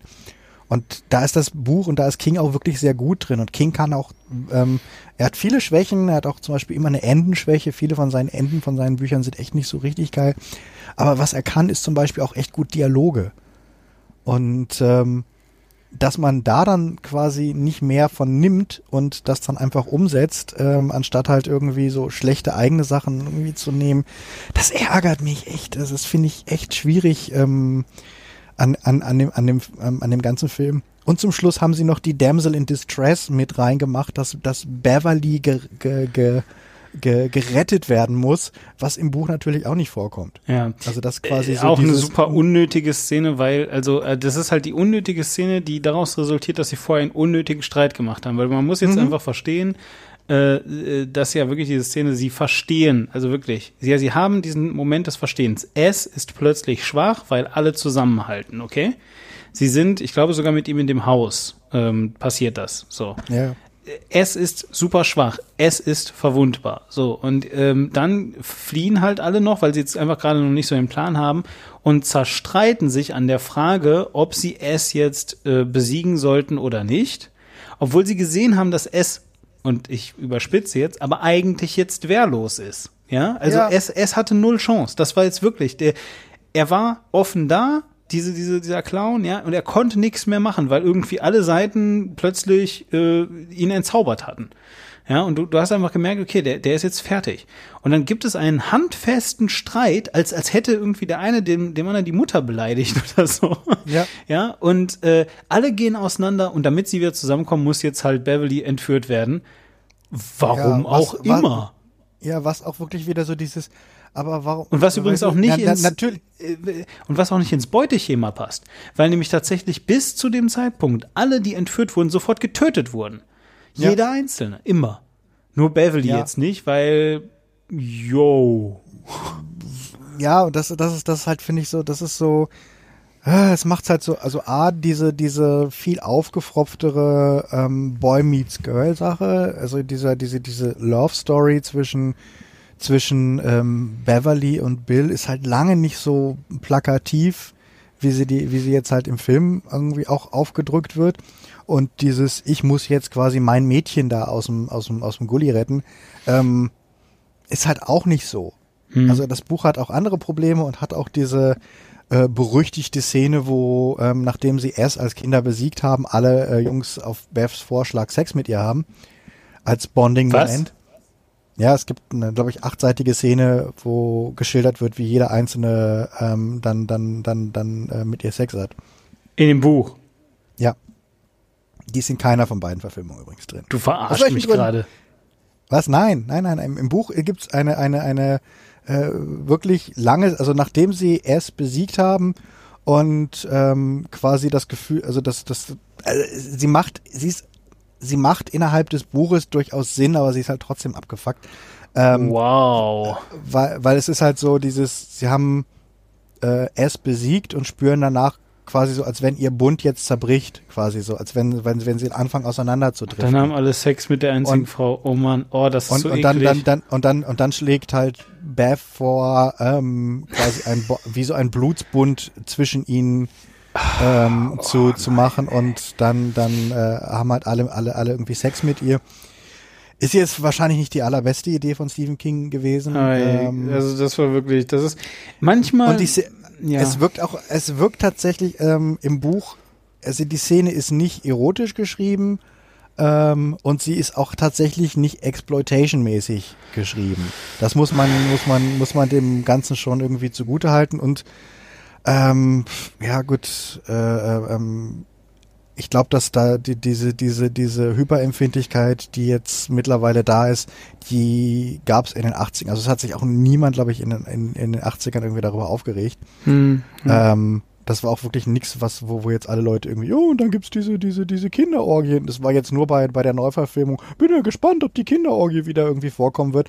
Was halt ähm, ein bisschen auch dran liegt, dass das halt ähm, äh, ja Kinder und Sex halt ähm, ähm, völlig ähm, in die Tabuzone ver verschoben wurde.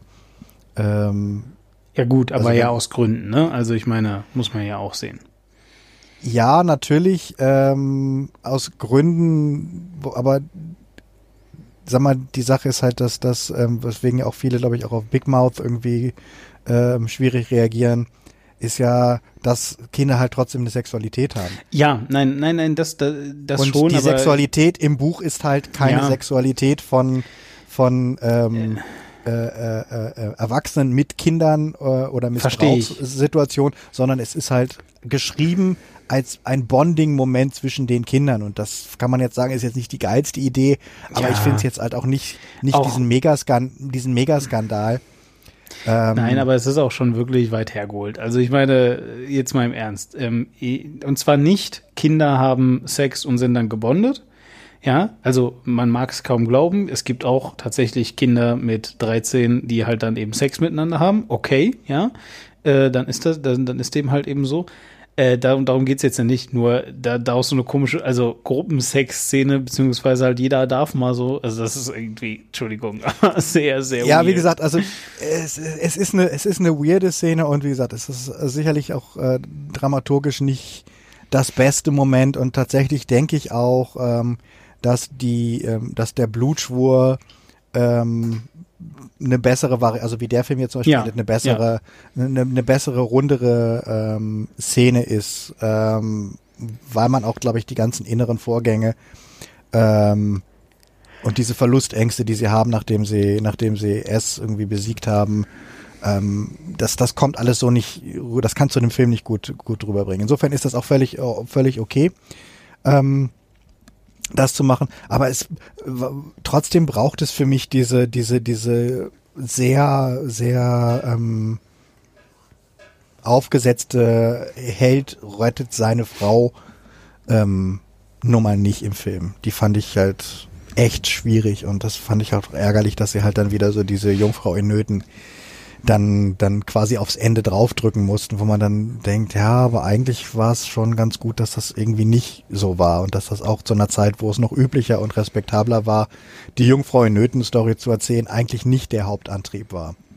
Und mhm. das jetzt wieder in einem aktuellen Film mit reinzubringen, uch, hätte jetzt echt irgendwie gerade nicht sein müssen.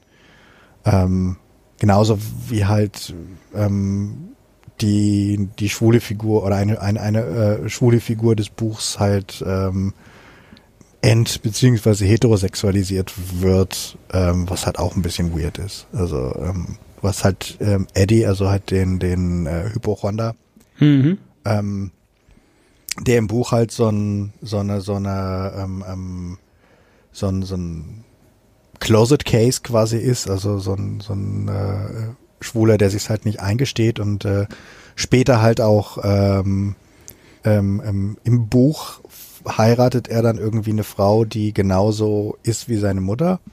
Oh. Ähm, dass der, die, die Verfilmung hat ein besseres Gespür. Die erste hat ihn quasi immer noch mit seiner Mutter zusammenleben lassen.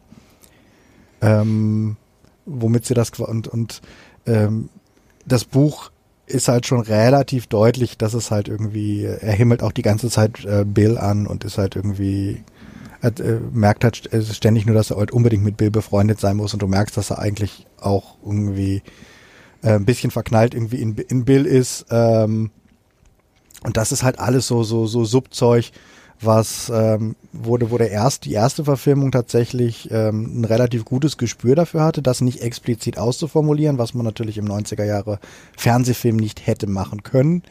Ähm, es aber trotzdem so zu kontextualisieren, dass es rauslesbar wird. Ähm, der neue Film hat es, glaube ich, so, pff, I don't care. Ähm, hat es halt irgendwie relativ. Äh, äh also, also ich würde jetzt erstmal sagen, sie haben sich offen gehalten. Ne? Also ich meine, äh, ich fand, fand jetzt nicht, dass er heterosexualisiert wurde. Also er war definitiv einer derjenigen, ich weiß gar nicht, gerade gar nicht, hat er Dings auch angestarrt? Er wahrscheinlich schon. Na gut, vielleicht hat er Beverly angestarrt. Ich bin mir gerade nicht sicher. Da habe ich jetzt nicht so drauf geachtet, muss ich sagen. Also es gibt diese eine Szene, wo sie halt eben in Unterwäsche äh, da so rumliegt. Mhm. Da gucken alle sie an, ich glaube auch er. Stimmt, ja, gut. Ja, aber, ja, ja. aber, aber Himmel zumindest, gut. aber es gibt aber, aber sie haben halt alle Szenen, ähm, in denen gezeigt wird, wie wichtig ihm Bill ist und wie wichtig, dass er quasi so der, ja, der ergeben, ergebenste Freund von, von äh, Stuttering Bill ist, sind halt raus, fallen halt raus. Das heißt, ja, das stimmt. somit, somit ist diese Ebene, also man, man, wenn man sich jetzt den Film anguckt, wird man jetzt überhaupt nicht drauf kommen, dass er jetzt schwul sein könnte. Ja, gut. Naja. Ähm, schwierige Verfilmung, äh, mega Erfolg, glaube ich, einer der, äh, also, so gerade vom Budget her, glaube ich, der mit, der mit der erfolgreichste und finanziell lukrativste Film des Jahres. Ähm, und wir dürften jetzt wahrscheinlich zu der Minderheit der Leute gehören, dem, denen er nicht gefällt. Ähm, Echt? Ist das ja, der Fall? Der ist gut ja, rezipiert es, worden? Okay. Der ist gut rezipiert worden und hatte vor allem, ist beim Publikum megamäßig angekommen. Also okay, also wirklich, krass. Äh, Ach, deswegen äh, gibt's auch so viele, so viele äh, oh, Fun Facts und hier noch ein paar geheime Sachen und so dafür. Es gibt Fun Facts und es gibt äh, ähm, ähm Tumblr äh, dreht durch, was Fandom angeht. Also ähm, die sind halt auch, gehen halt auch alle total auf Bill Sarsgaard als, äh, weil der sieht halt den Original, wenn er ungeschminkt ist, echt irgendwie ganz sexy aus. Ähm, Gibt es auch für dieses schöne Meme irgendwie dieses, äh, so sieht Pennywise wirklich aus und dann siehst du irgendwie eine Frau in den Gully reinkrabbelt. und äh, Sehr schön, äh, ja. ja ähm, also der Film ist richtig mega erfolgreich und ähm, was ich so ein bisschen schade finde, weil ich wünschte mir wirklich, weil ich liebe die Vorlage, ich liebe Teile der alten Verfilmung und äh, ich finde die Besetzung richtig, richtig gut und ich habe die ganze Zeit das Gefühl gehabt, das hätte echt ein richtig guter Film werden können. Und warum gehen die Leute jetzt auf so ein Ding, was gerade als Horrorfilm auf der Horrorebene so schlecht abliefert? verstehe ich nicht, warum gehen die Leute da, darauf ab. Aber viele scheinen emotional mit den Kindern zu connecten. Also es gibt ganz viele, ähm, die sich halt in den Kindern wiedererkennen und Fan-Accounts und sonst irgendwie alles irgendwie machen. Und da jetzt quasi ihre, ihre Kindheit ähm, nachleben äh, oder quasi ähm, das Gefühl haben, dass, dass, dass die Kinder einen Teil von ihnen reflektieren oder sowas. Ähm, das heißt, irgendeinen Nerv hat der Film auf jeden Fall getroffen. Ich, ich würde es jetzt fast wirklich an den, an, auf die guten Darsteller schieben. Ja. Ja, würde ich also auch sagen. Ähm, ich meine, ich habe ja mein Resümee schon gegeben, von daher. Äh, schaut ihn ruhig an, für den Fall, dass ihr es noch nicht gemacht habt. Äh, ich weiß nicht, ob der jetzt noch super lange im Kino ist, vielleicht ein bisschen noch. Ähm, ansonsten, ähm, ja. Kommt er ja im Februar auf Blu-ray raus. Nee, ich finde, man, man ja. sollte ihn sich auf jeden Fall auch ansehen. Vielleicht ja, ja. wird der zweite Teil ja besser. Also ich bin ja. Eben, also, also 2000, ja. 2019 äh, so halt. kommt ja die Fortsetzung. Eben. Wenn man ihn sich also ansieht ohne Anspruch, würde ich sagen, geht das schon klar. Irgendwie. So. Ja. Ähm, was äh, gucken wir uns noch an? Ähm, für die Zukunft. Also ich du, bin du sehr. Du wolltest Blade, Blade ja, Runner noch. Ja, weil, weil alle gesagt haben, dass der so sensationell gut sein soll ähm, dass ich mir den jetzt wirklich angucken muss, weil ich will nämlich äh, jetzt mal wissen, ob ich, ich habe ja dieses Jahr gemeinsam mit dir ein bisschen an meinen Filmkritiker-Skills gearbeitet und ich will jetzt wissen, ob ich es schaffe, den Film voll krass auseinanderzunehmen, weil er eigentlich voll scheiße ist. Oder ob der vielleicht ausnahmsweise mal wieder wirklich auch mal eine nacherzählenswerte Story hat. Wir werden es sehen. Also das würde ich gerne. Ich, ich kann dir nur raten, guck dir vorher den Originalfilm an. Blade Runner habe ich sonst, gesehen. So, Nee, aber ich auch gerade frisch. Also ich glaube, man muss den Ach so, relativ, okay, ja gut. Also ich ja. glaube, man sollte äh, am besten den Final Cut vom Blade Runner ja. ähm, relativ nahe vor dem Kinobesuch gesehen okay. haben, weil okay. einem sonst einfach so ein bisschen gewisses Rüstzeug fehlt. Ja. Ich bin äh, sehr gespannt. Ich fand den nicht so gut, aber ähm, ich bin ich bin auch. Also wie gesagt, ich habe auch das Gefühl, dass äh, dass ich äh, so äh, I call for Bullshit, ja, so, weil ich habe äh, mittlerweile so ähm, einen anderen Anspruch an Filme entwickelt, glaube ich. Ähm, interessanterweise. Also finde ich schon, das ist auch so ein bisschen eine Reise zu mir selbst dieser Podcast. Deswegen ist eigentlich ganz ist eigentlich ganz äh, ganz schön, finde ich. So und ansonsten ähm, äh, ja, teilt, teilt auch, äh, auch diesen Podcast bitte wieder. Wenn ihr so lieb wärt, das wäre super, super irre cool. Nochmal vielen herzlichen Dank an alle Patrons, die uns äh, auch in dem letzten etwas schwierigeren Monat die äh, Stange, äh, Entschuldigung, die Treue gehalten haben. Und äh, ansonsten, wenn es sonst nichts mehr gibt, würde ich sagen, bis zum nächsten Mal, oder? Bei Die Männer aus Saal 3.